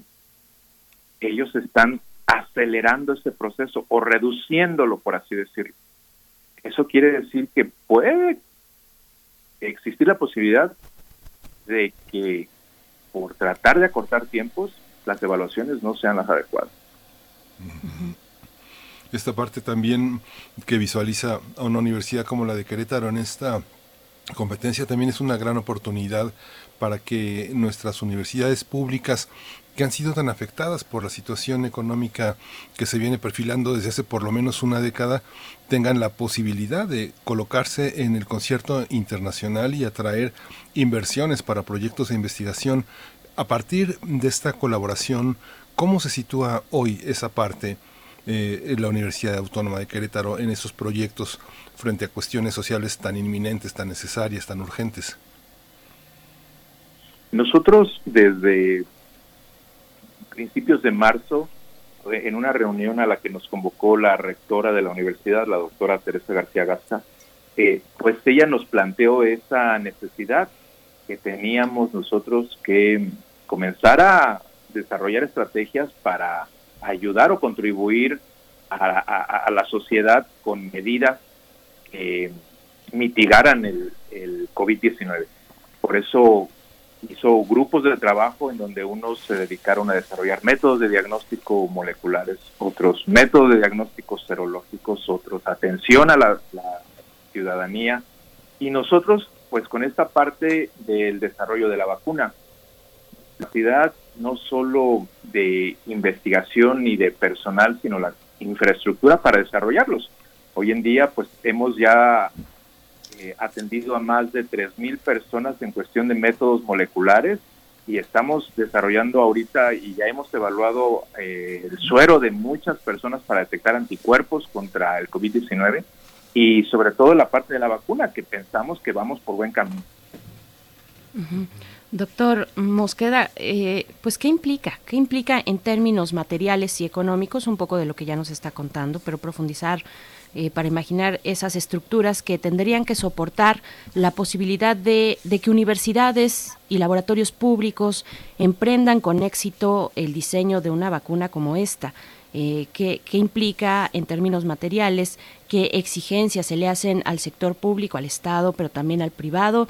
No exigencias al privado, sino ahora también presentando eh, esta posibilidad con eh, la CEPI, con la Coalición para las Innovaciones de Preparación para Epidemias, eh, con, con, estos proyectos que están tocando a su puerta para buscar financiamiento internacional, agilizar la producción de esta, de esta vacuna. ¿Qué implica? ¿Qué, de, ¿De qué está dotada esa estructura que soporta la posibilidad de una vacuna? Eh, básicamente lo que nosotros necesitamos es infraestructura adecuada en los laboratorios, en las instalaciones de las universidades públicas donde se hace esta investigación. Necesitamos el personal capacitado, entrenado, con experiencia, eh, con los posgrados adecuados para que puedan ellos entender estos procesos de desarrollo de vacunas. Pero también, como usted lo menciona, Berenice, pues está la parte económica. La universidad ahora de su propio recurso ha invertido casi dos millones de pesos en estos proyectos. Eh, eso para la universidad como la de Querétaro es un gran aporte que hace. También la, rectora eh, nos ha comunicado que hay empresas que han hecho ciertos donativos, pero, como ya le comenté, si una vacuna requiere 150 millones de, dólares, de dólares, pues esos dos millones de pesos se quedan muy cortos. Ahí es en donde las empresas mexicanas necesitan tener confianza en los investigadores nacionales para que entren a este eh, eh, a este esquema y a este proyecto. Muchos investigadores se han sentido poco apoyados por la política actual del gobierno mexicano. ¿Cree que esa política eh, hacia, la, hacia lo científico que tiene descansa en varios proyectos del gobierno federal, como el CONACIT, por ejemplo, eh, ven, ven luces positivas al, final del túnel. Hay una posibilidad de que cambien estas visiones de la política. La, ¿Lo siente usted de la universidad, la comunidad científica unida para enfrentar este tipo de, de, cuestiones? O, o, parte de la comunidad científica se ha afiliado a las visiones del nuevo gobierno en términos de austeridad, de necesidad de priorizar aspectos muy concretos del programa científico? Eh, sí, es una eh, pregunta como difícil de contestar de mi parte porque no conozco todo el entorno de los investigadores a nivel nacional como yo quisiera para respondérsela. Lo que yo le puedo comentar es que al menos por parte de la Universidad Autónoma de Querétaro, yo me he sentido muy apoyado y he estado pues increíblemente satisfecho con con eso, porque el hecho de que yo le llame a la rectora y le diga, oye, necesitamos que nos compres este material para que sigamos trabajando en el laboratorio, con todos los gastos que tiene la universidad, eh, se consigue el recurso.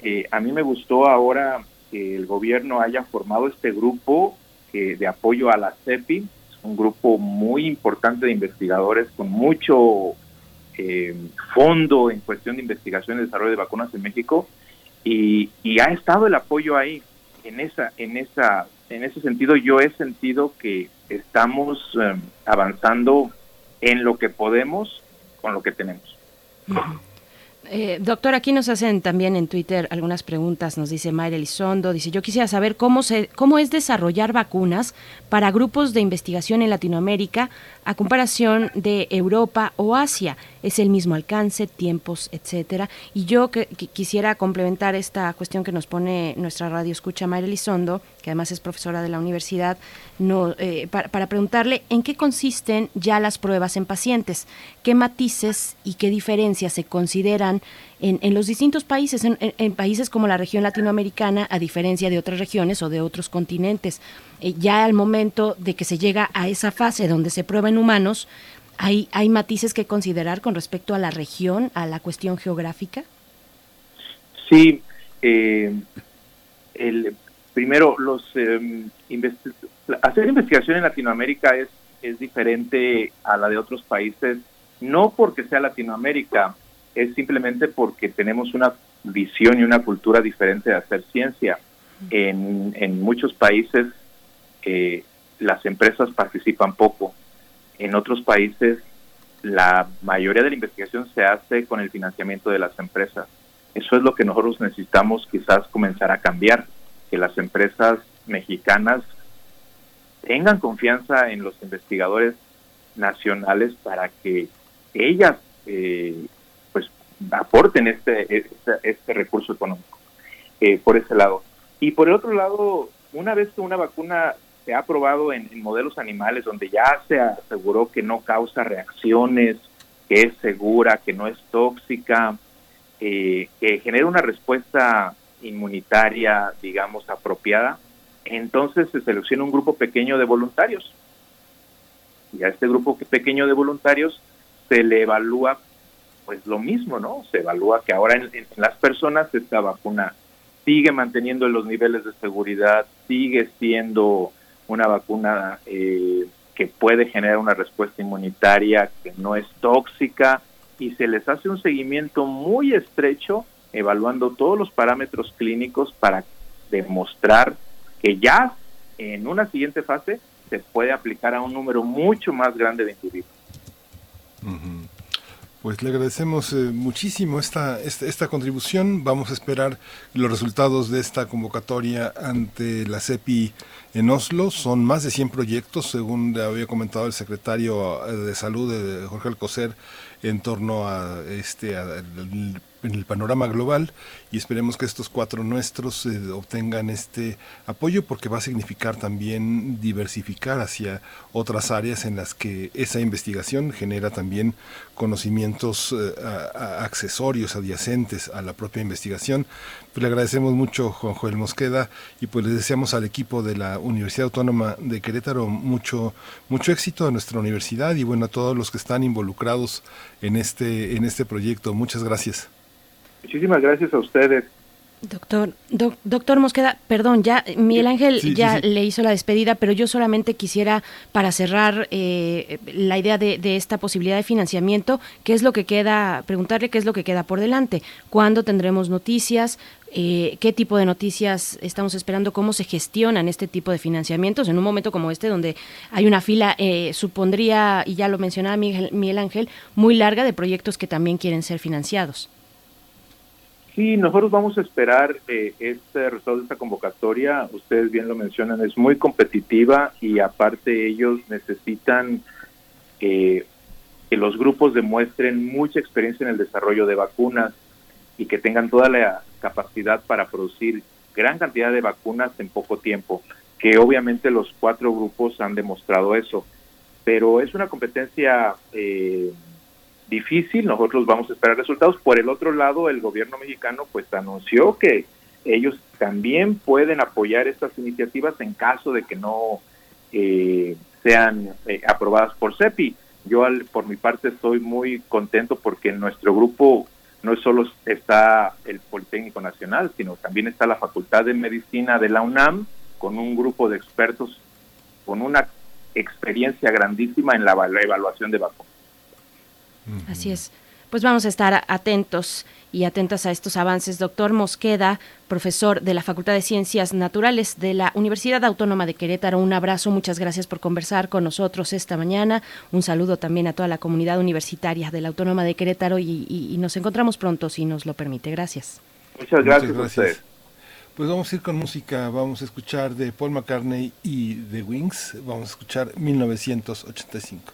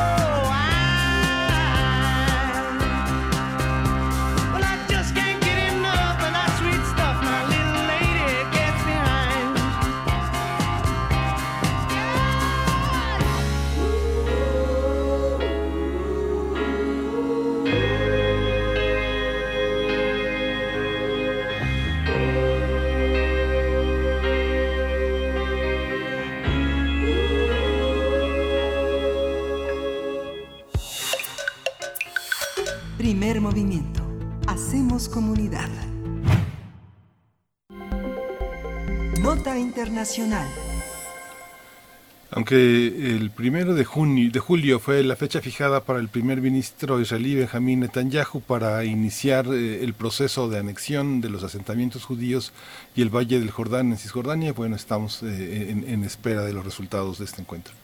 Así es, de acuerdo con algunos medios, Netanyahu no ha obtenido aún la autorización de Estados Unidos para anexar dichos territorios, un proceso que el primer ministro de Israel ha calificado como una histórica oportunidad de aplicar soberanía, así lo ha dicho, sobre sus comunidades en Judea y Samaria. Michelle Bachelet, alta comisionada de la Organización de las Naciones Unidas para los Derechos Humanos, calificó la anexión de desastrosa y advirtió que sus consecuencias durarán décadas y serán extremadamente dañinas para Israel y los palestinos. Cabe señalar que en un panel de 50 expertos en derechos humanos de la ONU se consideraron las intenciones de Israel para anexar territorios de Cisjordania y calificó este panel el proyecto como una visión del apartheid del siglo XXI. El análisis de la decisión del primer ministro de Israel para anexar Cisjordania será, estará hoy en manos en, el pensamiento de Moisés Garduño. Él es profesor de la Facultad de Ciencias Políticas y Sociales de la UNAM. Ha sido un colaborador habitual del primer movimiento y bueno, Moisés es un especialista en estudios árabes e islámicos contemporáneos. Le damos los buenos días y muchas gracias por estar con nosotros, Moisés, nuevamente. Buenos días, Miguel Ángel. Muy buenos días, Berenice. En primer lugar, me da muchísimo gusto escucharlos. Este, espero que estén muy bien, lo mejor posible de, de salud en estos contextos. Y gracias por abrir este espacio para eh, discutir este tema tan importante a nivel internacional. Aquí estamos a sus órdenes. Gracias, gracias Moisés Garduño. Es un gusto para nosotros. Te deseamos lo mismo. Esperamos que estés, que estés bien. Pues coméntanos, por favor. Estamos llegando o ya rebasamos esta fecha del primero de julio. ¿Qué, ¿Qué, implicaba esta fecha para el ministro, eh, el primer ministro israelí Netanyahu? Eh, ¿qué, qué, qué, se configura, digamos, en torno a la llegada de esta fecha? Sí, la, era una promesa de campaña electoral de Benjamin Netanyahu. Tuvo muchísimos problemas para reelegirse como primer ministro. De hecho, recordemos que hay una alianza entre él y Benny Gantz para alternarse el cargo de primer ministro cada 18 meses desde que la tercera elección vio se vio a la luz. Y como parte de ese trato que por cierto hay que recordar que ambos candidatos en su campaña en ese nudo que tenían se entrevistaron con el propio Donald Trump y a partir de esa visita en Washington de manera alternada se vio eh, confirmado públicamente este este acuerdo. Entonces ahora Netanyahu que está en el cargo tiene que cumplir con esa promesa de campaña electoral sobre todo porque en medio del juicio político en el que se encuentra, el primer ministro actual le conviene muchísimo hablar de la anexión, sobre todo cuando, de acuerdo con algunas encuestas del Jerusalem Post, 50% de la población israelí apoya una anexión y particularmente entre el ángulo ultranacionalista. Es como se puede explicar este, pues, digamos, obstinado, esta obstinada estrategia, esta obstinada táctica que está tratando de hacer Netanyahu. Una segunda explicación podría radicar, por ejemplo, en que tienen que aprovechar la administración de Donald Trump, eh, porque para los ultranacionalistas como Netanyahu, Trump representa la última oportunidad para hacer crecer el territorio de Israel y para pues ir construyendo esta idea de ir reduciendo al punto más mínimo posible a la población palestina dentro de lo que ellos consideran como territorio israelí. El único país donde Donald Trump es visto como un héroe a nivel internacional, como un gran aliado, como un gran estratega y estadista, es Israel. Y particularmente gracias a esta administración de Netanyahu, que ha hecho de Donald Trump pues ese aliado que le ha ayudado a consumar hechos en el terreno que nos tienen ahorita en esta en esta circunstancia. Nada más recordar que Trump reconoció los altos del Golán en 2019. Trump aceptó el cambio de Jerusalén como capital de Israel también en ese mismo año. Recortó muchísimas ayudas a los palestinos a partir de la Comisión de Naciones Unidas para los Refugiados Palestinos. Se salió de la UNESCO, entre otras cosas que ha hecho el presidente Trump como una especie de respaldo a estas políticas de Netanyahu. Por lo tanto, al ver que Trump está en estos momentos en un serio peligro de perder la presidencia en noviembre próximo, de acuerdo con las últimas encuestas y con el estallido del conflicto que pues emergió a partir de los lamentables hechos con George Floyd, ahora parece que Trump puede estar en peligro de perder la presidencia y quieren aprovechar hasta el último día de noviembre en Israel y Netanyahu para llevar a cabo estos estos planes. Y bueno, finalmente, pues claro que tiene que ver con una especie también de distractor, que yo lo pondría en tercer lugar porque lo del juicio político pues ha sido algo que los eh, abogados de Netanyahu han tratado un poco de ir eh, aplazando, de ir eh, judicializando cada vez más para entrar en un escenario de complejidad en el que la gente prácticamente vaya perdiendo interés en ese seguimiento. Y una, un elemento que puede servir para esta, este, este objetivo pues es hablar cada vez más de la anexión y usar a los palestinos y su frustración como un elemento de, distracción de primeras eh, líneas en las noticias, de primeras planas, y aún así hacer estos tres elementos una estrategia para ir eh, consumando esta fuerza política que quiere seguir manteniendo Netanyahu. Ujú. Moisés, esta, este, si nos recuerdas un poco en qué consiste este plan de paz, es un plan de paz que viene de los Estados Unidos y que ahora las características que tendría una geopolítica sin Trump eh, tendría tendría cambios o la política está la política estadounidense hacia Israel está más allá de las personas. Sí, efectivamente hay eh, esta idea de la anexión tiene su inspiración en el plan eh, Trump, Kushner, Friedman, que es como los grandes arquitectos de este plan de paz y se basa prácticamente en un vocabulario eh, israelí que es la extensión formal de la soberanía, aunque en términos de derecho internacional es una adquisición de territorio por la fuerza.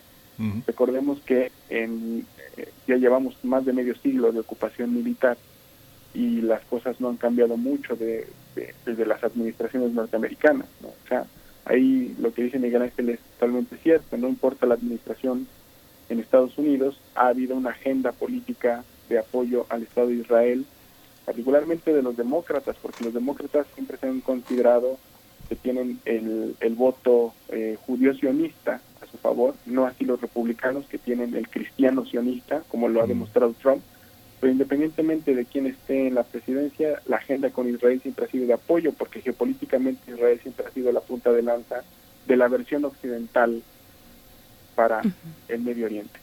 Entonces, eh, creo que lo que pase ahora eh, con Estados Unidos eh, va a cambiar muy poco en el, en el terreno, pero si es que gana Joe Biden, de acuerdo con sus últimas declaraciones, se ha visto que en su campaña, en sus declaraciones, ha hecho notar que es importante regresar a la solución de los dos estados eh, como una meta que está establecida por Naciones Unidas para lograr la paz en Medio Oriente.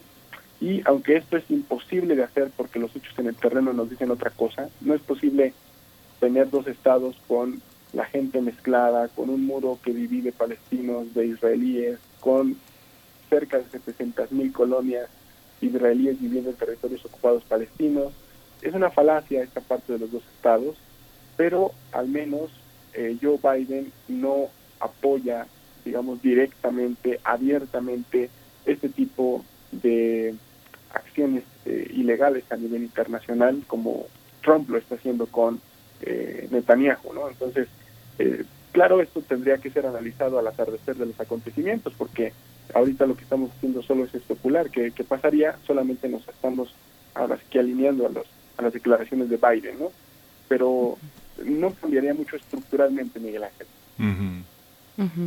¿Y, y qué pasa a- al exterior, fuera de Estados Unidos, que, que, pues tiene una injerencia directa y fundamental en todos estos procesos? ¿Qué pasa con la expresión internacional de condena? ¿Cómo se expresa esa eh, e- ese rechazo, esa, esa condena de la comunidad internacional, particularmente de Europa, hacia estas, eh, esta que no es una fecha sagrada, dice Benny Gantz, ¿no? Decía Benny Gantz, no es una fecha sagrada, pero ahí están, ahí está eh, en, pues, en marcha y con sus pausas y sus ires y venires esta posibilidad de anexión del 30% del territorio de Cisjordania para Israel. el hecho que se haya eh, aplazado el anuncio de la, de la famosa anexión eh, es un punto que nos tiene que llamar la atención precisamente por la presión a nivel internacional. Eh, para entender mejor la posición internacional, tanto regional como de algunas potencias, la Unión Europea incluida, es necesario eh, solamente recalcar que lo que la anexión significaba era un, eh, una adquisición de territorio por la fuerza de aquellas zonas en Palestina ocupada donde hay colonias israelíes. Es que si, si entendemos la táctica vamos a entender la presión internacional. Eh, no es la primera vez que Israel se anexa eh, territorio por la fuerza. Después de 13 años de la ocupación en el 67, en 1980 Israel implementó una ley con la cual se hizo de eh, Jerusalén y la anexó de manera unilateral, pasando la ley que se llama así, la ley de anexión de Jerusalén, con la cual empezó a construir asentamientos al interior de la ciudad a tal grado de que después se dividió en Jerusalén occidental y Jerusalén oriental. En la Jerusalén occidental es donde se encuentra la mayor cantidad de población israelí, aproximadamente hoy en día 350 mil personas, mientras en la eh, parte de Jerusalén oriental la mayor parte de la población es palestina, todavía con cerca de 345 mil personas. Pero esta táctica es muy reveladora porque fue la misma táctica que se implementó cuando se anexó Israel los Altos del Golán en 1981, un año después de haber anexado Jerusalén. Igual hay una declaración formal, rechazo total por parte de la comunidad internacional, pero Israel lo hace formalmente y después de que pase un tiempo de muchísima polémica, de muchísimas discusiones, de rechazos a nivel internacional, incluso de figuras importantes, Israel empieza a construir en eso que ya se anexó jurídicamente colonias con las cuales va a ir anexándose, eh, judicializando, militarizando eh, esas nuevas tierras anexadas. Y ahora estas dos formas de anexar Jerusalén y los Altos del Golán se vuelven a repetir con esto que quiere hacer Israel con la zona C, de eh, Cisjordania, o también conocida como la Valle del Jordán, el Valle del Jordán. ¿Por qué es importante esto? Porque el Valle del Jordán es lo que para los palestinos se conoce como el granero de Palestina. De ahí surge aproximadamente el 60% de los alimentos que consume Palestina y particularmente pues el trigo, que es la base fundamental de la canasta básica palestina. Entonces, eh, el hecho de que Israel se pudiera hacer de todo ese contorno implicaría no solamente hacerse de la capacidad agrícola palestina, sino también de las fronteras que tiene Palestina con Jordania, a partir de ese paso terrestre que tiene con el reino de Jordania. Por lo tanto, si nosotros entendemos la magnitud de lo que Israel quiere hacer a partir de Netanyahu, vamos a poder entender las diferentes expresiones de rechazo a nivel internacional, particularmente las que se vienen dando en Jordania. Jordania es el país más influyente que puede cambiar la dirección de las decisiones en Israel porque la administración de territorios ocupados palestinos ha venido dándose justo con una comunicación constante con el reino de Jordania, particularmente la ciudad eh, vieja, que es la en donde están los complejos más importantes del Muro de los Lamentos, el, el Santo Sepulcro y la mezquita de eh, Al-Aqsa en, en Jerusalén pues son administrados por eh, Jordania. Por lo tanto, eh, es importante ver que Jordania ha estado totalmente en contra de este plan y ha incluso amenazado con el estallido de un conflicto importante en términos populares. En otras, digamos, reacciones, precisamente hay un sentimiento que se despierta de corte anti-israelí, particularmente entre la gente más joven del Medio Oriente, Líbano, Irak, Siria, Palestina. En Yemen cada una de estas poblaciones tiene sus propias luchas al interior de sus gobiernos dictatoriales, intervenciones extranjeras, pero en la base, digamos, estructural de la gente joven de 20 eh, a 40 años aproximadamente tenemos la emergencia de un sentimiento por palestino que se espera que los palestinos eh, puedan recibir en el mediano largo plazo. Es decir, que con esto Palestina se está convirtiendo si no es que ya lo era, en un símbolo de resistencia a nivel regional y para muchas personas, como lo que acaba de decir querido Miguel Ángel con cuando citó el panel de expertos de Naciones Unidas, para muchos es un símbolo de resistencia a nivel internacional.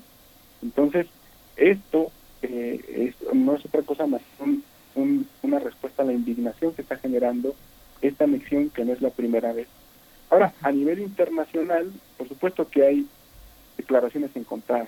Por ejemplo, Naciones Unidas mencionó que eh, en caso de que hubiera una anexión, pues estaría echando a perder el plan de los dos estados y que probablemente hubiera eh, un llamado para hacer sanciones a Israel, lo cual nunca se ha implementado y sería algo en términos punitivos muy importante para la causa palestina. El Parlamento de Bélgica hizo una eh, declaración similar. En el Parlamento de eh, Gran Bretaña se llegó a discutir la posibilidad de que el Parlamento ya pudiera reconocer a Palestina si la anexión era consumada, porque entonces eh, una anexión pondría en riesgo la seguridad de toda la región. Sin embargo, al lado de estas declaraciones de los parlamentarios, las políticas de, los, de algunos estados, como por ejemplo España, como por ejemplo Alemania, han sido muy sigilosas. Se acaba de firmar un acuerdo de, eh, por ejemplo, compartir espacio aéreo mediterráneo con Israel en medio de toda esta polémica.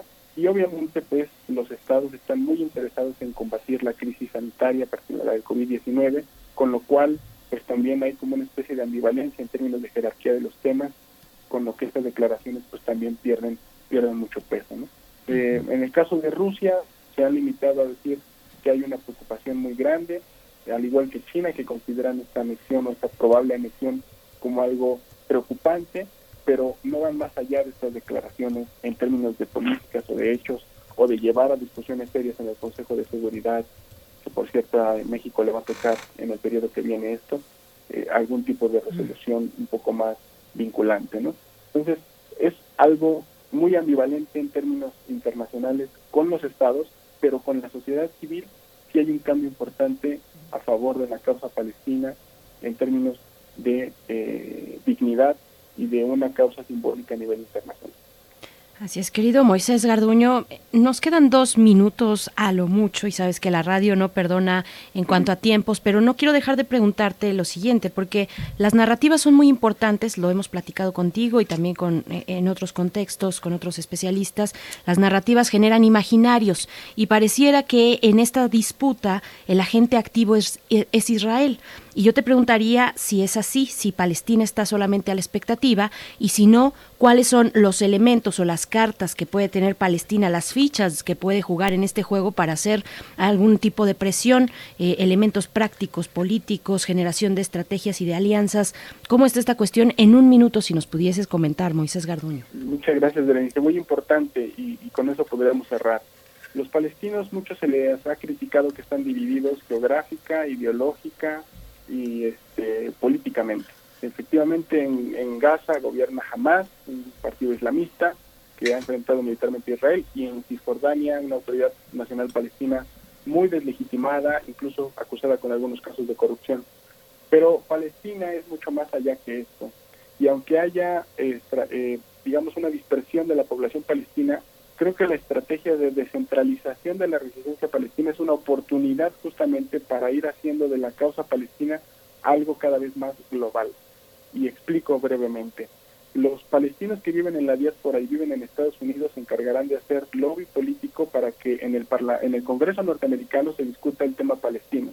Los palestinos que viven en Jordania se encargarán de hacer de que el reino de Jordania, pues digamos, defienda sus intereses a partir de lo que Israel está tratando de anexar. Los palestinos que viven en campos de refugiados intentarán hacer organizaciones no gubernamentales, cooperativas y algunos agentes de resistencia entre ellos para tratar de hacer de la causa de los refugiados una causa muy importante que no es cosa menor si tomamos en cuenta lo que ha pasado en Siria o en algunas crisis humanitarias como Yemen. Los palestinos que viven en, Gaza tendrán que hacer frente a las embatidas militares eh, por parte de Israel que han sido constantes en los últimos 10 años de manera lamentable. Es decir, cada uno de los palestinos que esté dentro o fuera de Palestina, la gente que vive dentro de Israel, los palestinos que viven dentro de Israel, que tienen ciudadanía, tendrán que hacer en sus propias condiciones las eh, herramientas de resistencia necesarias para tratar de articular un movimiento cada vez global basado en una sola cosa. Y aquí es donde lo complejo se vuelve simple.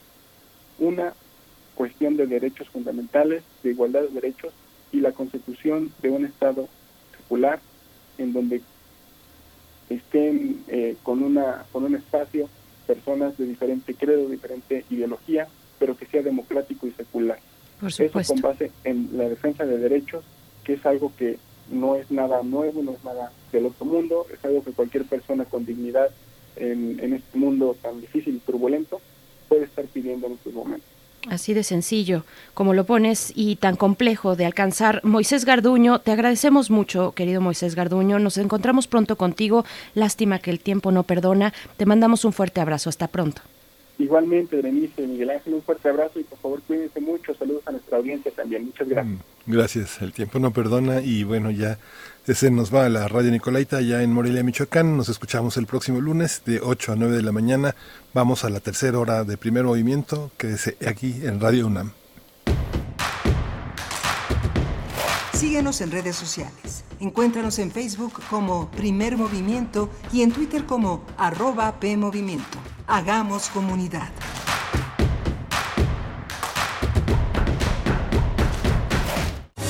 El jazz, música de subversión, creada por manos y corazones afroamericanos que alteraron las reglas. Música de libertad, de movimientos, energía que emana del interior y encuentra su propio lenguaje. Género de estilos múltiples. ¿Cuál de ellos exalta tus sentidos? En compañía de Roberto Aimes, escucha y vive la escena del jazz nacional y del resto del mundo. Escucha Panorama del Jazz. De lunes a viernes a las 19 horas por el 96.1 de FM. Solo déjate llevar. Radio UNAM. Experiencia sonora. Porque entendimos que un cubrebocas es para protegernos y no para dejarnos callados. Estuvimos en casa, pero jamás encerrados. Los maestros y los padres de familia continuaron con la educación desde el hogar. La definición de la palabra héroe cambió para siempre. Y ahora existen mil formas de abrazarnos sin siquiera tocarnos. Un aplauso y reconocimiento a todas y todos los mexicanos por cumplir con México. México saldrá adelante. El PT está de tu lado. Durante el distanciamiento físico a causa del COVID-19, la violencia familiar se ha incrementado en todo el mundo. En México, las mujeres y niñas estamos en peligro en donde deberíamos de estar a salvo. Aunque estés en casa, no estás sola. Si sientes que tu seguridad o la de tus hijas o hijos está en riesgo, habla con una amiga o vecina, acuerden un código de alerta, prepara una mochila de emergencia, llama al 911. Iniciativa Spotlight, programa puesto en marcha por la Unión Europea y las Naciones Unidas en alianza con el Gobierno de México. Los marcianos llegaron ya y llegaron bailando ricacha, ricacha, ricacha, ricacha. Oye, güey, ¿y tú crees que existen los marcianos? Ah, ¿cómo crees, mano? Si ya te la sa, ¿pa' qué te la pla? Son puros choros. Mientras tanto, en el planeta SAS. Los humanos llegaron ya y llegaron cantando el cha-cha-cha. Cha-cha-cha-cha-cha, cha-cha-cha. Así llaman en tierra el ricachá. Oye, ¿y los humanos existirán? Acompaña a Juan González en el planeta SAS, radionovela futurista. Lo primero que Juan González dijo fue... Chale, qué sacón de onda. Todos los domingos de julio a las 16 horas en el planeta Tierra por Radio UNAM. Radio UNAM, experiencia sonora. Queremos escucharte. Llámanos al 55 36 43 39 y al 55 36 89 89. Primer movimiento. Hacemos comunidad. Hola, buenos días. Son las 9 de la mañana con 5 minutos y estamos aquí en primer movimiento. Creo que me adelanté, Berenice. No, no, no. Vas muy bien, Miguel Ángel. Sí, Yo te son sigo. Las, son las 9 de la mañana con 5 minutos y hoy es 13 de julio, el último día de actividades administrativas en la universidad, pero estamos estirando el tiempo para seguir trabajando hasta el último minuto de este, de este viernes eh, que por fin llega en esta larga jornada con, con muchas noticias, con mucha actividad a lo largo de la semana. Berenice Camacho, buenos días. Miguel Ángel Quemain, buenos días. No, no te adelantas, está, está muy bien y nos da mucho gusto llegar a esta tercera hora en este viernes. Ya nos queda una hora por, por delante únicamente y, extrañarles, la verdad, durante el fin de semana, pero sí descansar, descansar. Y, y también, bueno, yo quisiera que en redes sociales nos compartieran aquellos que pertenecen a la comunidad universitaria, que pues nos, nos compartan cómo ha sido esta experiencia. Finalmente también hay mucho que decir entre nosotros, entre nosotras, eh, que hacemos cotidianamente la universidad, así con nuestras acciones, con nuestros eh, proyectos, con nuestra presencia. Eh, más visible en otros eh, y, y- menos en algunas personas, sin importar eso, finalmente somos una comunidad que nos compartan pues cómo han vivido este momento, este momento de confinamiento, esta eh, eh, mm, rectoría también, esta gestión que ha tenido la UNAM para no solo con su comunidad, sino con la sociedad en general, de dar las, la guía, la guía desde las ciencias, desde la reflexión, por supuesto también, no solo desde las ciencias exactas o desde las cuestiones clínicas, sino desde las sociales. Es importante el trabajo que ha hecho la UNAM, incluso la compañía que se ha visto por parte de la Coordinación de Difusión Cultural se ha volcado de una manera eh, que es muy impresionante ver todos los contenidos digitales que de inmediatamente se pusieron en marcha por parte de la Coordinación de Difusión Cultural para poder acompañarnos, darnos puntos distintos de reflexión, espacios, colocarnos en espacios, en, un espacio distinto de reflexionar o en varios espacios distintos. Yo creo que eso es muy valioso. Y, y pues bueno, la invitación es esa, que nos digan en redes sociales, eh, que nos compartan cómo ha sido este momento para ustedes, cómo llegan al cierre de este ciclo escolar, de este ciclo también administrativo para la universidad. Pues bueno, están ahí eh, abiertas las redes para que ustedes participen, para que hagamos comunidad. Arroba Movimiento en Twitter, Primer Movimiento UNAM en Facebook. Y pues Miguel Ángel, nos queda todavía por delante una mesa muy interesante. No nos despegamos de los temas, de los temas... eh, que recorren nuestro país, de las reflexiones que la recorren en términos políticos. Vamos a estar hablando en nuestra mesa del día acerca de el futuro de los órganos autónomos a la luz de la 4T, del ejercicio de gobierno, del ejercicio de poder de un ejecutivo eh, tan eh, específico en sus características como lo es Andrés Manuel López Obrador y su relación con estos órganos autónomos. Pues bueno, lo vamos a conversar en la mesa con el doctor Alberto Asís Nasif. Él es investigador del CIESAS, especialista en temas de democracia, procesos electorales y análisis político. Y también en la misma mesa nos acompañará Mauricio Merino, politólogo por la UNAM, doctor en ciencia política por la Universidad Complutense de Madrid. Él es profesor e investigador de la División de Administración Pública en el Centro de Investigación y Docencia Económicas, el CIDE por sus siglas, y también es coordinador general de la organización Nosotros. Así es que, bueno, va a estar muy buena esta mesa. De nuevo, no soltamos los temas, aunque es viernes, quisiéramos relajarnos, pero hay mucho que seguir analizando y poniendo en conjunto y en configuración estos puntos de vista diversos, Miguel Ángel. Sí, es muy importante y es muy importante que radioescuchas tan activos como R. Guillermo, como Alfonso Alba Arcos, como Refrancito participen en estas mesas, porque finalmente también hacemos este ejercicio de diálogo, de discusión con nuestros radioescuchas más participativos, quienes tienen opiniones muy valiosas, muy críticas. eh, eh, eh, para enriquecer este debate. Es interesante los comentarios que nos han hecho en las últimas semanas señalando la necesidad, la imperiosa exigencia de balance, de una forma de imparcialidad informativa que considere todos los puntos de vista, que no se perfile como un adversario involuntario de la cuarta transformación, pero que tampoco le haga, como se dice, el caldo gordo a estos adversarios, a estos también eh, falsificadores de la democracia que buscan recuperar privilegios, que buscan también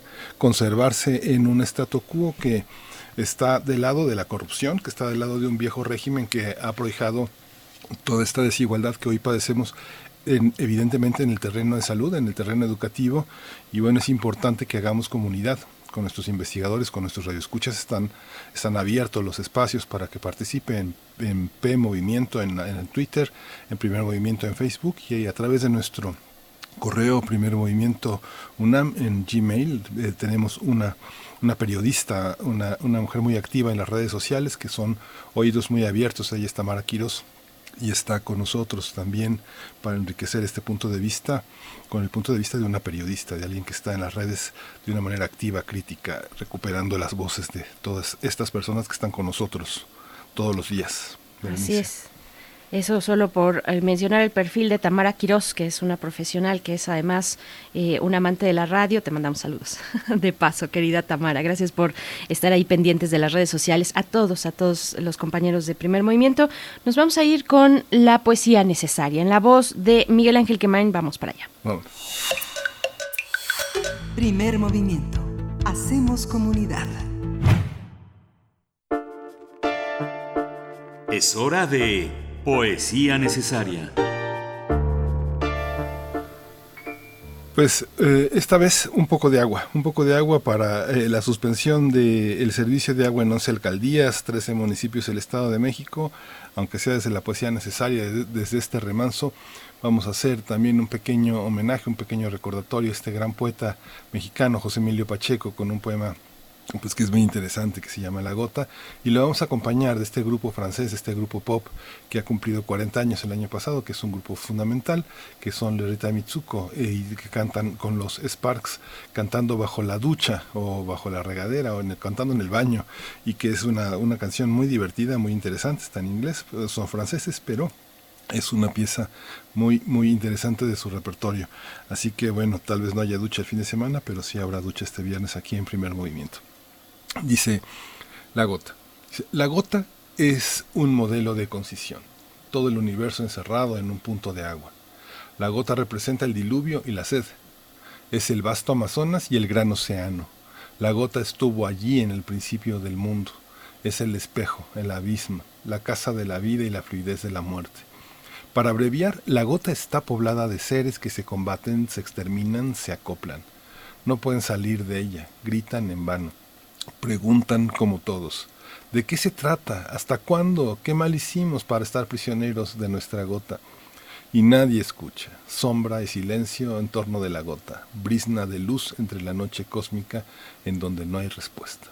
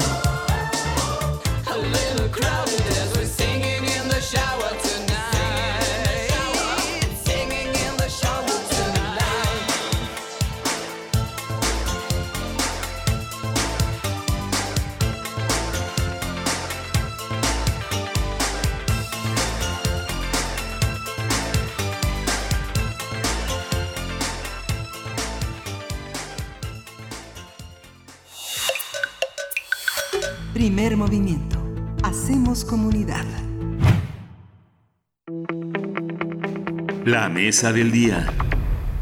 En las últimas semanas, el presidente Andrés Manuel López Obrador ha cuestionado la creación de órganos autónomos, su funcionamiento y el presupuesto que reciben. El mandatario ha insistido en que estos órganos autónomos que existen en la administración pública deben ajustarse a la política de austeridad de su gobierno y en algunos casos incluso ha propuesto su eliminación y que sus funciones sean asumidas por las secretarías de Estado.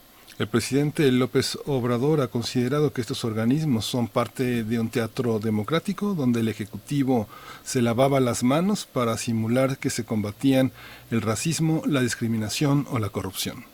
Diversos sectores, como los académicos, activistas, defensores de derechos humanos y organizaciones de la sociedad civil, han mostrado, algunos de ellos, su preocupación por el futuro de estos órganos autónomos, entre los que se encuentran el Instituto Federal de Telecomunicaciones, la Comisión Federal de Competencia Económica, la Comisión Nacional de Hidrocarburos, la Comisión Reguladora de Energía, el Instituto Nacional de Transparencia, Acceso a la Información y Protección de Datos Personales, también el Instituto Nacional Electoral, la Comisión Nacional de Derechos Humanos, Y el Instituto Nacional de Estadística y Geografía, entre otros.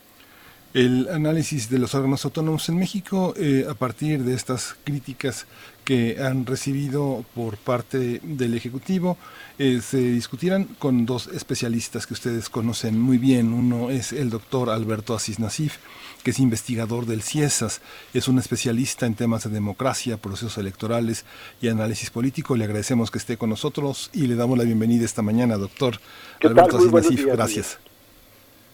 Gracias, bienvenido, doctor Alberto Asís Nasif. También damos la bienvenida esta mañana a esta mesa, a esta conversación, a Mauricio Merino. Él es politólogo por la UNAM, doctor en Ciencia Política por la Universidad Complutense de Madrid, es profesor e investigador de la División de Administración Pública en el Centro de Investigación y Docencia Económicas, el CIDE, y coordinador general de la organización Nosotros. Y pues es un gusto poder conversar contigo una vez más, eh, doctor Mauricio Merino. Gracias por estar aquí esta mañana. Gracias a ustedes.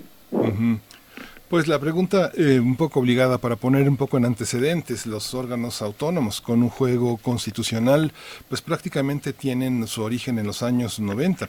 Para muchos son una herencia de esta estrategia política del salinismo que continúa, continuó en el sedillato y que colocó a estos organismos, que estos órganos por encima de los órganos soberanos, judicial, legislativo y ejecutivo. ¿Cómo se dio ¿Cómo se dio este, este proceso de construcción de estos órganos eh, paralelos a los poderes soberanos? Un poco si nos responden esta pregunta. Empezamos por usted, doctor Alberto Asís Nasif. Eh, bueno, ¿qué tal? Muy buenos días, es un gusto compartir la mesa aquí con Mauricio.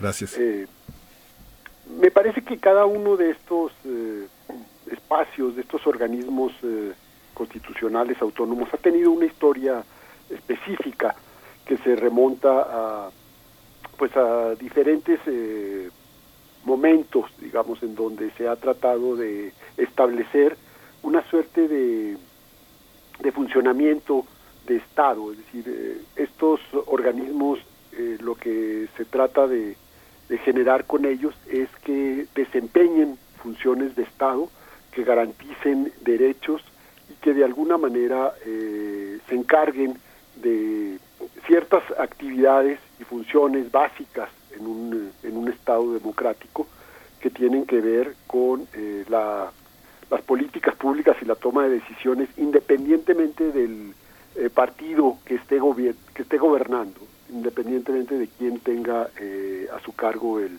el poder ejecutivo en el país.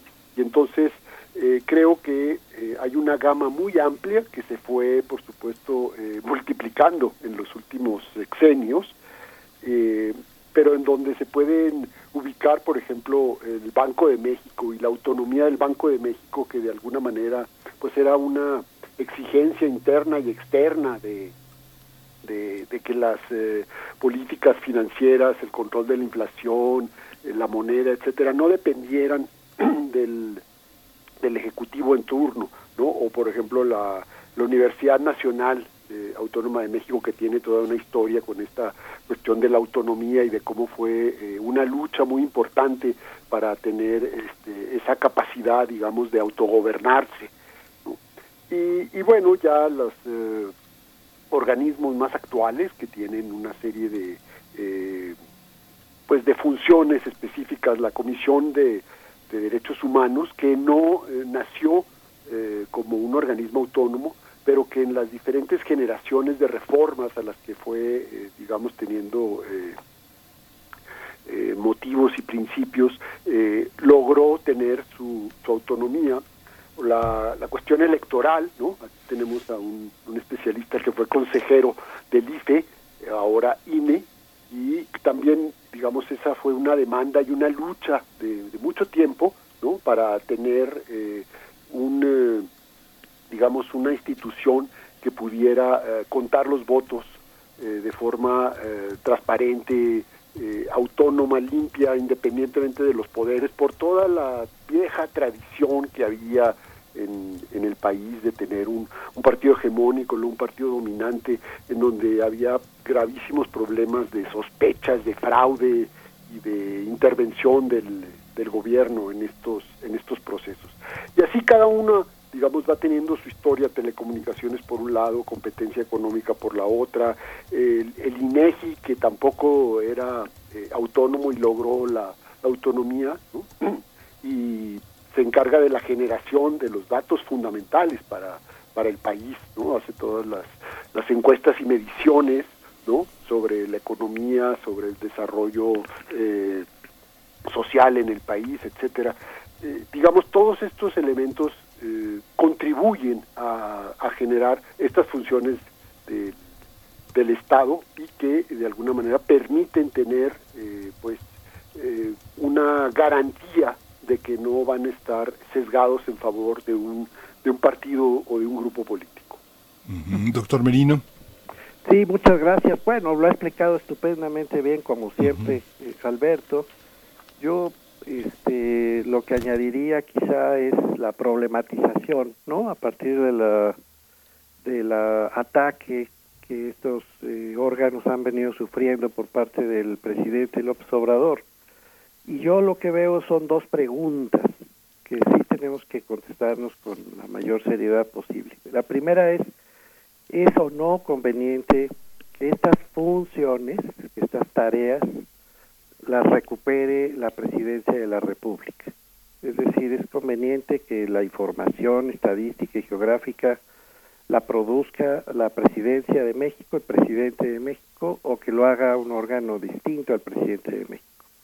Es conveniente que vuelva a la presidencia la organización de las elecciones, este, como está de hecho sugiriendo eh, este ataque, es conveniente que se defiendan los derechos humanos. Bueno, eso ya empezamos a tener respuestas, ¿no?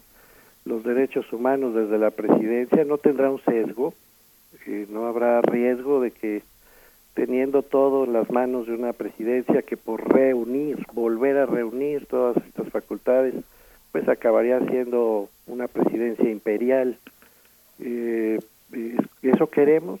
O sea, y si eso queremos porque se trata de López Obrador, no sería bueno pensar, añado a la primera pregunta, que López Obrador no será eterno, es decir, que probablemente el presidente que siga no será tan bueno, tan honesto, tan valiente, tan tan todo como López Obrador, porque la gente cambia, ¿no? Quiero decir, este, va a dejar de ser presidente algún día, naturalmente, por el ciclo de vida incluso. Entonces alguien más llegará. Cuando eso suceda, vale la pena que todos los ámbitos del Estado mexicano sean controlados por una sola persona? Es la pregunta política que está detrás de esto. La pregunta técnica es otra. La pregunta es, ¿realmente necesitamos que estos órganos sean tan grandes? ¿Realmente necesitamos un INE tan abultado que cuesta tanto dinero? Esa es otra pregunta, no tiene que ver con la primera. Creo que se han mezclado ambas preguntas. La respuesta, mi respuesta a la segunda pregunta que formulo es sí, sí se puede revisar el, el, no solamente el costo de estos órganos, se puede revisar su estructura, siempre se pueden revisar las estructuras y siempre se puede optimizar el trabajo de las organizaciones, siempre se puede buscar que lo hagan mejor y un poco menos caro o incluso mucho menos caro. Ese sí es un trabajo que vale la pena emprender, sobre todo a la luz de las instrucciones normativas jurídicas que deben cumplir. Si a un órgano se le llena de obligaciones, pues sale más caro. Si se le despoja de algunas de esas obligaciones para ir a lo fundamental, pues sale un poco menos caro. Pero ese es otro debate. Creo que el más importante que debemos librar en este momento es, insisto, si queremos destruir esas instituciones como el presidente quiere, para devolverle al presidente de México todas las facultades que hoy están por razones de control democrático y de pluralidad de ejercicio del poder entregadas a otros órganos. De paso, y ya para cerrar, no vendría mal que además nos pusiéramos muy de acuerdo, creo que eso, sí valdría la pena tomarle la palabra al presidente, pero él no lo ha dicho, no ha dicho ni pío al respecto, cómo se nombra y cómo se ha venido nombrando a los titulares de esos órganos, porque ahí también hay mano negra, este, y eso ha lastimado mucho el prestigio de esas instituciones.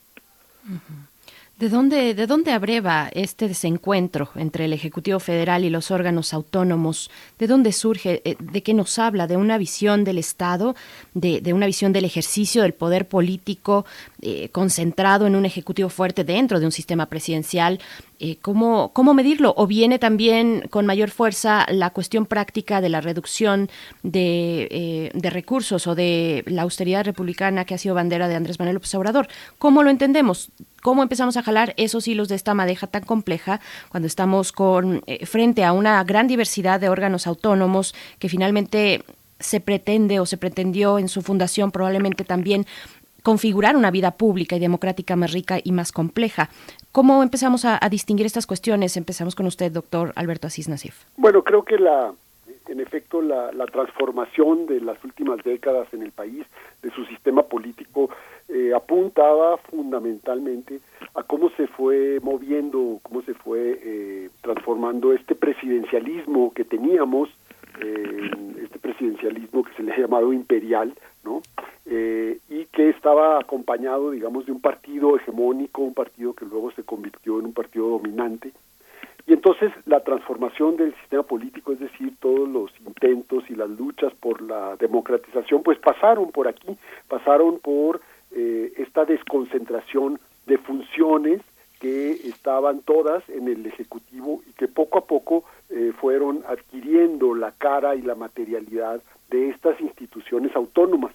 Por eso insistíamos mucho en la, en la cuestión de cómo se realizan estas funciones de, de Estado. Y me parece que la crítica, esto que plantea eh, Mauricio, que es muy, muy pertinente, es decir, la crítica que se ha hecho por parte del, del actual presidente eh, tiene como varias eh, caras o varios filones. Uno es fundamentalmente la cuestión del gasto, es decir, a él le parece que son muchos organismos que gastan mucho, que es desproporcionado de acuerdo a las políticas de austeridad de su, de su gobierno. Creo que este es un, un elemento y la función tampoco acaba como de quedarle muy clara, es decir, por qué todos estos elementos eh, que están ahí circulando sobre competencia económica y telecomunicaciones, información, etcétera, eh, se los fueron quitando, digamos, al, al ejecutivo. Y aquí hay una, una duda, una duda importante.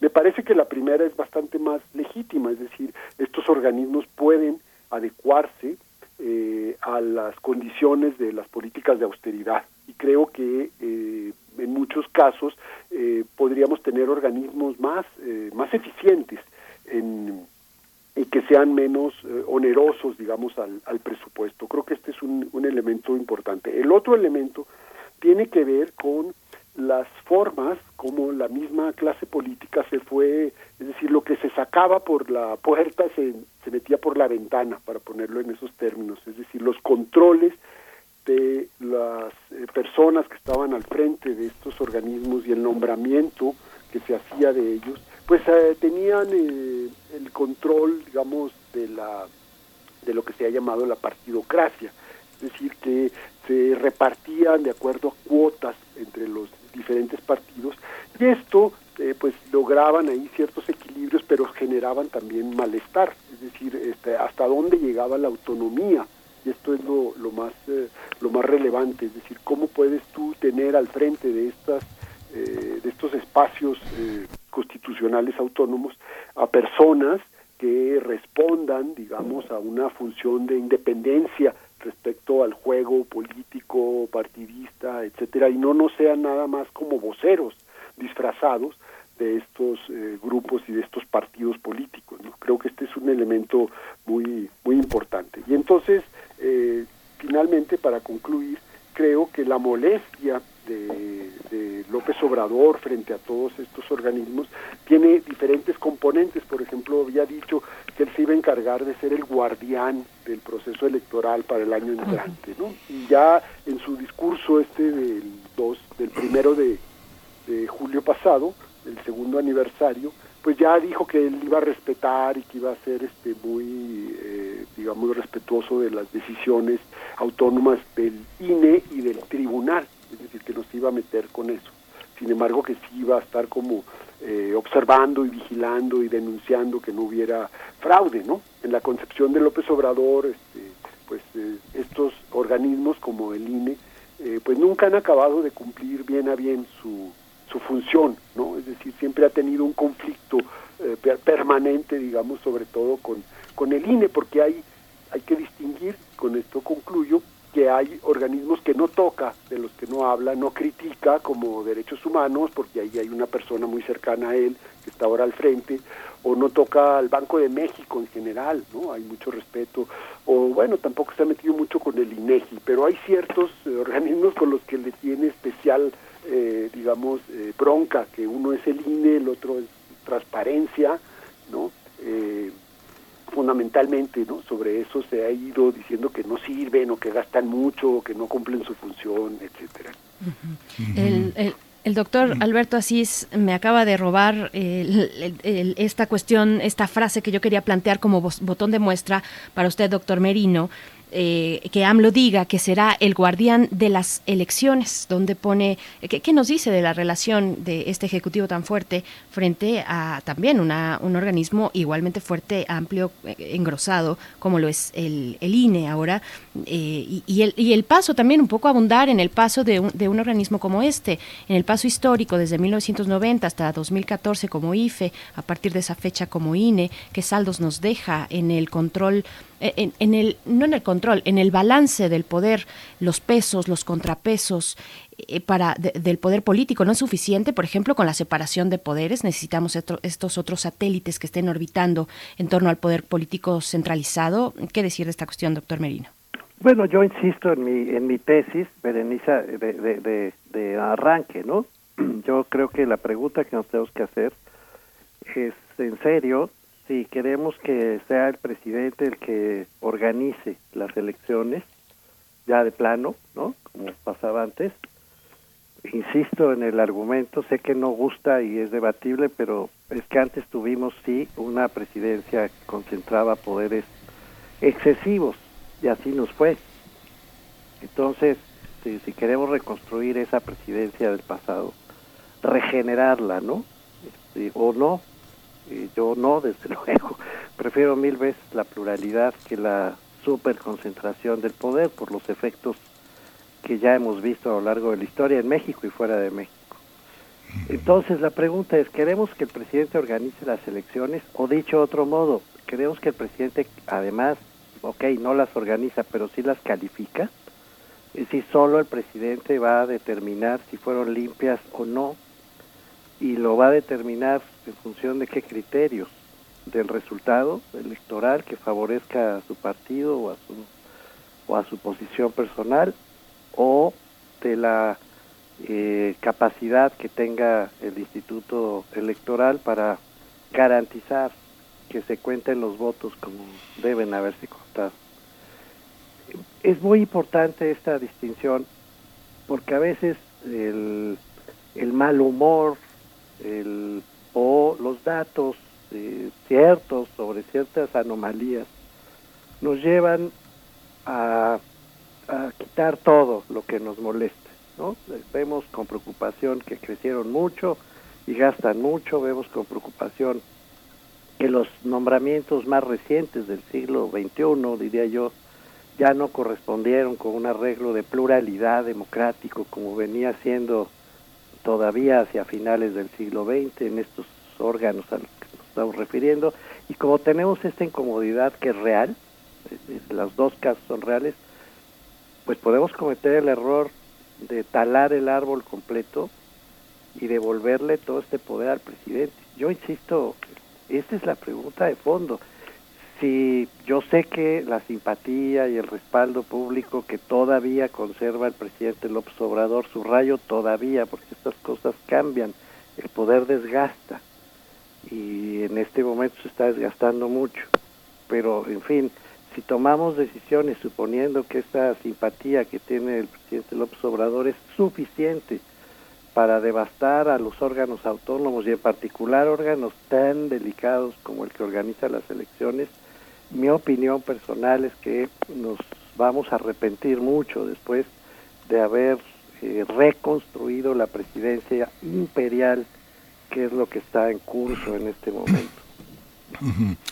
Aquí lo que, bueno, comentando un poco las respuestas del doctor uh, Asís Nasif, eh, la autonomía universitaria, digamos, no, no forma parte de la discusión de estos órganos autónomos, es, es un proceso que se ha venido discutiendo primero en 29, luego en 1945, luego en 1980 y que tiene una historia que no ha terminado. Eh, pienso en el tema del Banco de México, que pues, es un organismo que justamente es, eso es un pequeño bebé del salinismo, justamente uno de los eh, paradigmas de este fingimiento que el presidente ha señalado en torno a esas instituciones, justamente es la ley de quiebras que permite restituir a los bancos eh, en caso de pérdida de su patrimonio, que es lo que vimos que fue el Fobaproa, que es un producto que puso de alguna manera paralelas Salinas a su Tratado de Libre Comercio, que es una invención enteramente producto de la presidencia imperial. Hay una parte también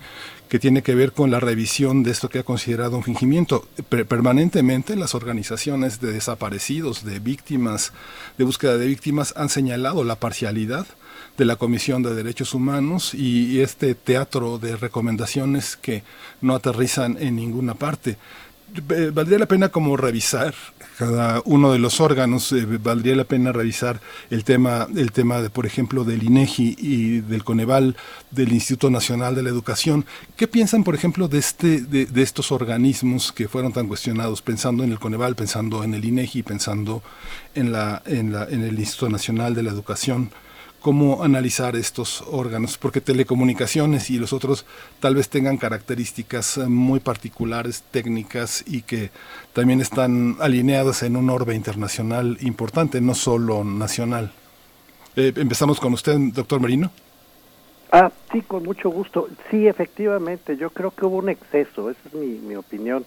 Coincido, Miguel Ángel, en esa, en esa eh, mirada. De repente, el siglo XXI intentó resolver casi todos los problemas del país creando órganos autónomos del Estado, cuando efectivamente algunas de las funciones que se le han entregado a esos órganos autónomos eventualmente podrían eh, ser exigibles por mecanismos, eso sí, transparentes, de rendición de cuentas y de control democrático de la autoridad al propio Poder Ejecutivo especialmente lo que hace al abuso de la fuerza, que todavía sufrimos y en mucho en este momento, el abuso, sobre todo ahora, ¿no? Que estamos viviendo la militarización ya franca, abierta, directa del país, pues sí, eh, organismos como la, no solo la Comisión de Atención a Víctimas, sino en general el sistema de protección de los derechos humanos,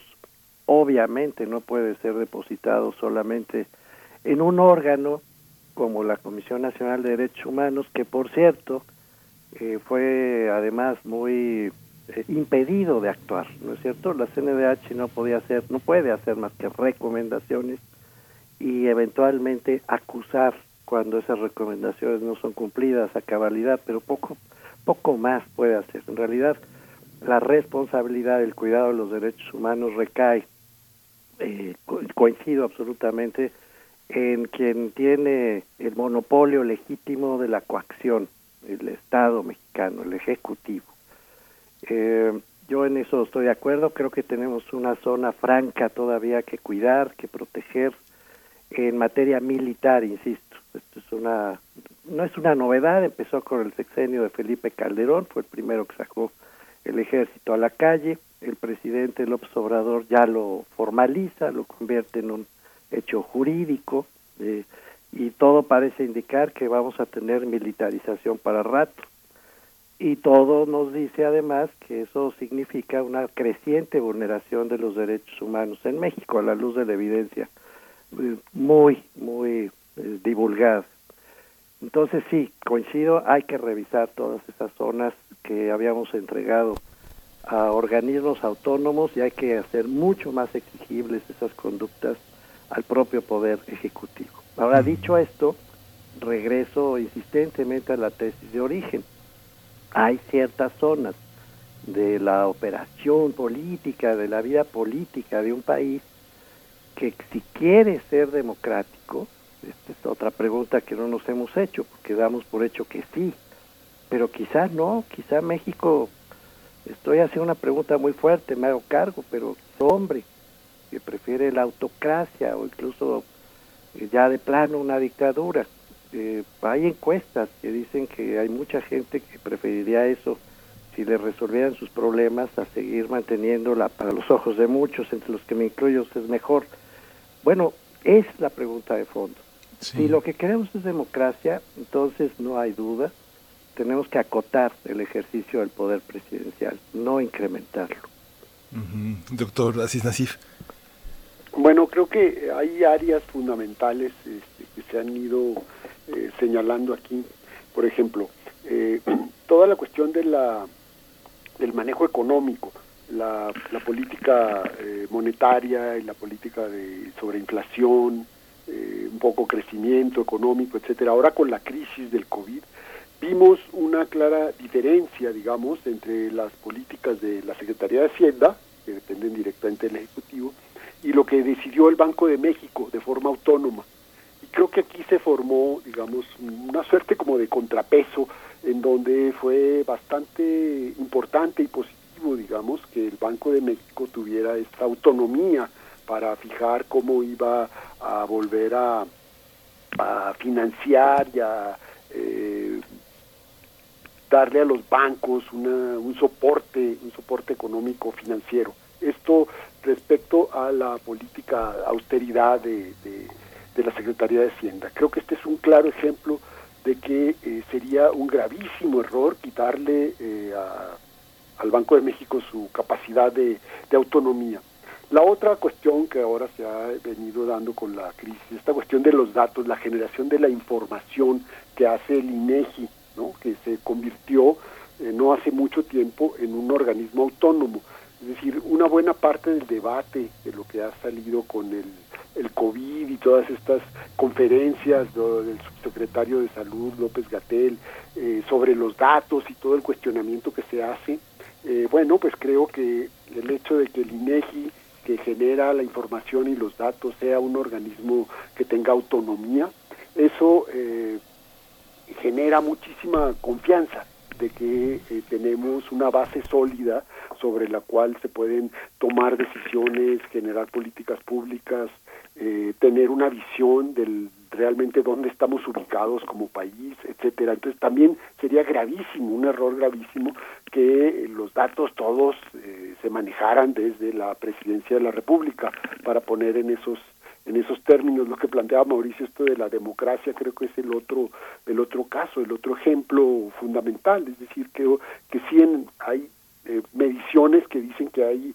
eh, porcentajes importantes, a veces crecientes, preocupantemente crecientes de la población que eh, no les preocupa tanto ya la cuestión democrática siempre y cuando tengan una resolución inmediata de sus problemas económicos. ¿no? Pero todavía creo que hay una mayoría que está empujando, apoyando y queriendo que este país sea una democracia y que complete su ciclo, digamos, eh, democrático. Y en ese sentido, la, la función, por ejemplo, de la cuestión electoral, pues me parece ahí central, es decir, no podemos tener en manos del poder ejecutivo, porque ya lo vimos cómo operaba cuando el control del gobierno ¿no? y del partido del gobierno se hacía cargo de los procesos electorales. Fue terrible y fue una, un rosario de, de fraudes ¿no? De todo, cualquier elección competida se volvía un conflicto y el conflicto pues no iba a ningún lado porque no había vías para,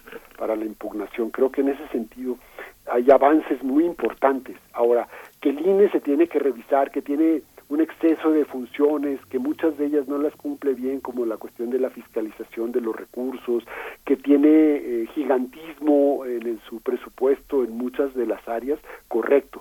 O sea, todo eso que es eh, revisable en términos de su presupuesto y de sus algunas de sus de sus funciones pero sería un gravísimo error digamos eh, retroceder y quitarle la autonomía al, al INE en la materia electoral porque es el que se encarga digamos de eh, contar los votos y que se cuenten bien y que haya eh, de alguna manera la formación de los gobiernos y de la representación pública. Eso creo que no es negociable no eh, y no, no debería estar ni en el debate ni en la discusión, es decir, ese es un avance que hemos, hemos tenido y no hay que confundirlo con las otras cuestiones que se podrían revisar.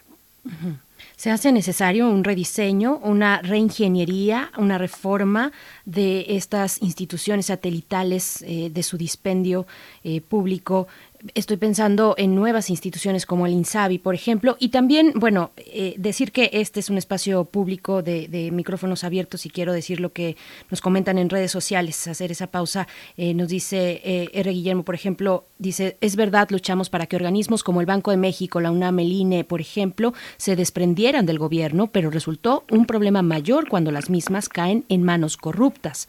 Nos dicen por acá también, refrancito, lo que todavía nos, a los que todavía nos tocó un organismo electoral en tutela del Estado, valoramos la importancia de instituciones autónomas, pero conforme pasan los años, INE, CNDH, Telecomunicaciones Competencia o CONAPRED y otros se han ido alejando de la ciudadanía, que ese es un tema importante. La distancia que puedan tener estos organismos frente a la ciudadanía, nos dice, nos dice también Flechador del Sol, cualquier poder tiene que tener un contrapeso, que es un poco lo que comentábamos hace un momento sobre los contrapesos y, si no es suficiente, pues la separación de los tres poderes del Estado. Eh, en fin, bueno, y más comentarios que nos hacen, pero yo les preguntaría hacia dónde nos tenemos que dirigir eh, con esta visión de un Estado eh, concentrado en el Ejecutivo, pero pensando también en el rediseño, en la reingeniería, en la reforma o, eh, si es su caso, la desaparición de los organismos autónomos.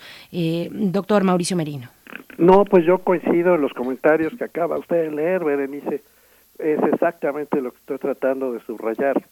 Es decir, de un lado, eh, insisto, la pregunta que nos tenemos que formular como país, como sociedad, eh, ya no lo voy a decir más, solo por última vez, es si queremos volver a la concentración de todos los poderes en una sola persona, o si no queremos eso.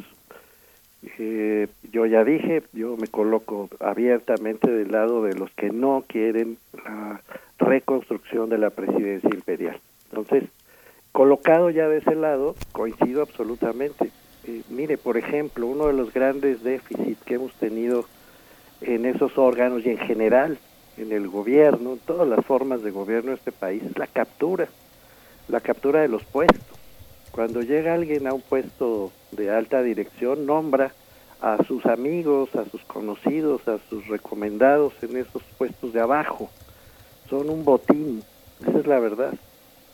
Entonces, claro, cuando los organismos públicos de la naturaleza que sea se convierten en botín de los que se ganaron el puesto por las razones que sean buenas o malas, pues todo lo demás se degrada se degrada, se ideologiza, se convierte en asunto de grupos políticos, en argumentos de poder, en pugna, ¿no? Por incrementar espacios de influencia.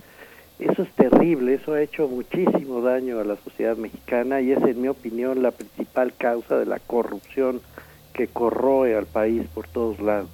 ¿no? Los puestos dejan de ser puestos derivados del mérito, derivados del trabajo acreditado, para volverse botín, insisto. Y de otro lado, hemos abandonado el control democrático de la autoridad bajo una argumento, esto nos llevaría a otro programa, no los quiero, este, no quiero abusar del tiempo, pero es que sí es muy importante entender que una cosa es exigir, hacer plantones, este, hacer pintas, pararse frente a los frente a los poderosos. Y otra cosa es tener instrumentos democráticos de control de la autoridad. El control democrático de la autoridad supone que ningún funcionario, por importante que sea, empezando por el presidente de la República, se manda solo. Ninguno. Todos tienen que rendir cuentas concretas sobre Sí. resultados concretos y todos tienen que dar cuenta exacta sobre la forma en que están usando su dinero y sus atribuciones. Ese es el verdadero control democrático de la autoridad y estamos muy lejos en México de haberlo conseguido. Vamos, estamos lejos incluso de aprender a discutir esos temas porque todo se debate en términos de aquí mismo, ¿no? Salinas, López Obrador, buenos contra malos, como si eso bastara. Y mucho me temo, Berenice, Miguel Ángel, que no, no basta. No es así. Infortunadamente, nunca pudimos avanzar lo suficiente. Yo diré en la siguiente etapa de una construcción democrática de largo aliento, que no es solo cómo distribuimos el poder político, sino cómo ejercemos el poder político. Y en este segundo plano México tiene, tiene muchísimas deudas, muchísimos rezagos que hoy pues nos están estallando en las manos, porque efectivamente eh, nadie controla a nadie, todos son trapazos ¿no? y, y- y problemas, pero no capacidad institucional de controlar el poder. Sí, pues muchísimas gracias. Eh, que prometemos continuar eh, eh, a detalle desglosando todos estos temas que nos quedó pendiente el INE, porque bueno, a mí me da la impresión de que lo primero que defendió Lorenzo Córdoba pues fue su sueldo y no, no, no las elecciones, pero bueno, yo creo que la, también la titularidad de algunos órganos autónomos pues prometemos revisarla. Les agradecemos mucho, doctor Alberto Asís Nasif, investigador del CIESAS, especialista en temas de democracia, procesos electorales y análisis políticos, que haya estado esta mañana con nosotros. Al doctor Mauricio Merino, politólogo por la UNAM, doctor en ciencia política por la Universidad Complutense y profesor e investigador de, de- del CIDE, que es un organismo que también ha, ha sido apaleado un poco por la austeridad, pero les agradecemos mucho que hayan estado con No, nosotros. por la austeridad, no, déjeme reclamar eso. A ver. Nada que ver con la austeridad, lo del CIDE no pasa por ahí. ¿No? No, no. ¿Por Miguel dónde Ángel. pasa, doctor? No, no tiene que ver con el dinero. No, pues este pasa por otros criterios que habría que habría que eh, ha- habrá de otro programa, pero sí, Sí. per- me permito repelar porque no tiene nada que ver con eso. Ya es bastante austero el asunto. Bueno, doctor, pues muchísimas gracias por estar con nosotros. Los abrazamos y los admiramos y los respetamos muchísimo. Gracias, abrazo. Gracias, doctor. Gracias, Berenice, Miguel Ángel, Mauricio. Gracias. Berenice. Gracias a ustedes. Ay, cuánto tiempo se nos queda en el tintero y cuántos temas y que ojalá podamos recuperar más adelante, Miguel Ángel. Mucho que decir sobre esta Sí. cuestión muy diversa, muy amplia, ¿no? Sí, nos vamos con, pues nos despedimos con música porque pues ya estamos eh, en estas pruebas, entramos con nuestra nuestra ciencia, en, es el programa que sigue, quédese aquí, quédese aquí en Radio UNAM y nos despedimos con música. Vengas cuando vengas con Carmen Bosa y bueno, esto es de Met. Gracias por estar con nosotros, Berenice, ya nos vamos. Ya nos vamos. Esto es dedicado para nuestra compañera Mesli, Mesli Montero, que se nos va hoy del Servicio Social. Nos despedimos con esto. Nos escuchamos el lunes a las 7 de la mañana. Hasta pronto. Hasta pronto, esto fue Primer Movimiento. El mundo desde la universidad. como veas tú. Hagas lo que hagas, hazlo porque quieres. No pongo deberes y no paso lista. Vistas como vistas, falda o pantalón. No te me disfraces para la ocasión. No te quiero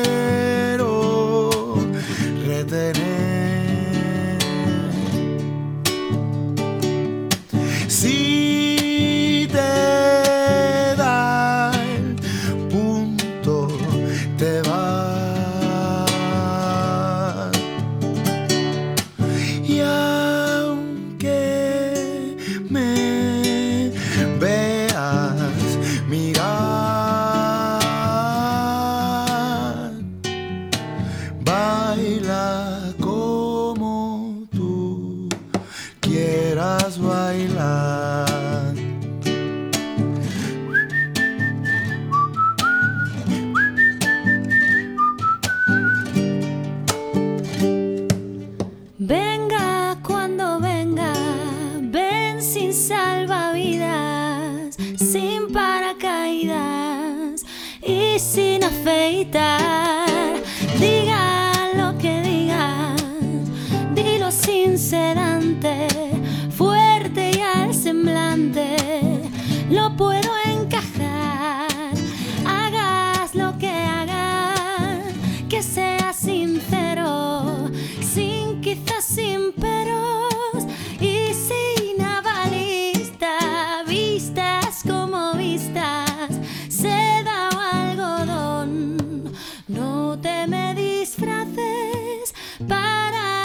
Para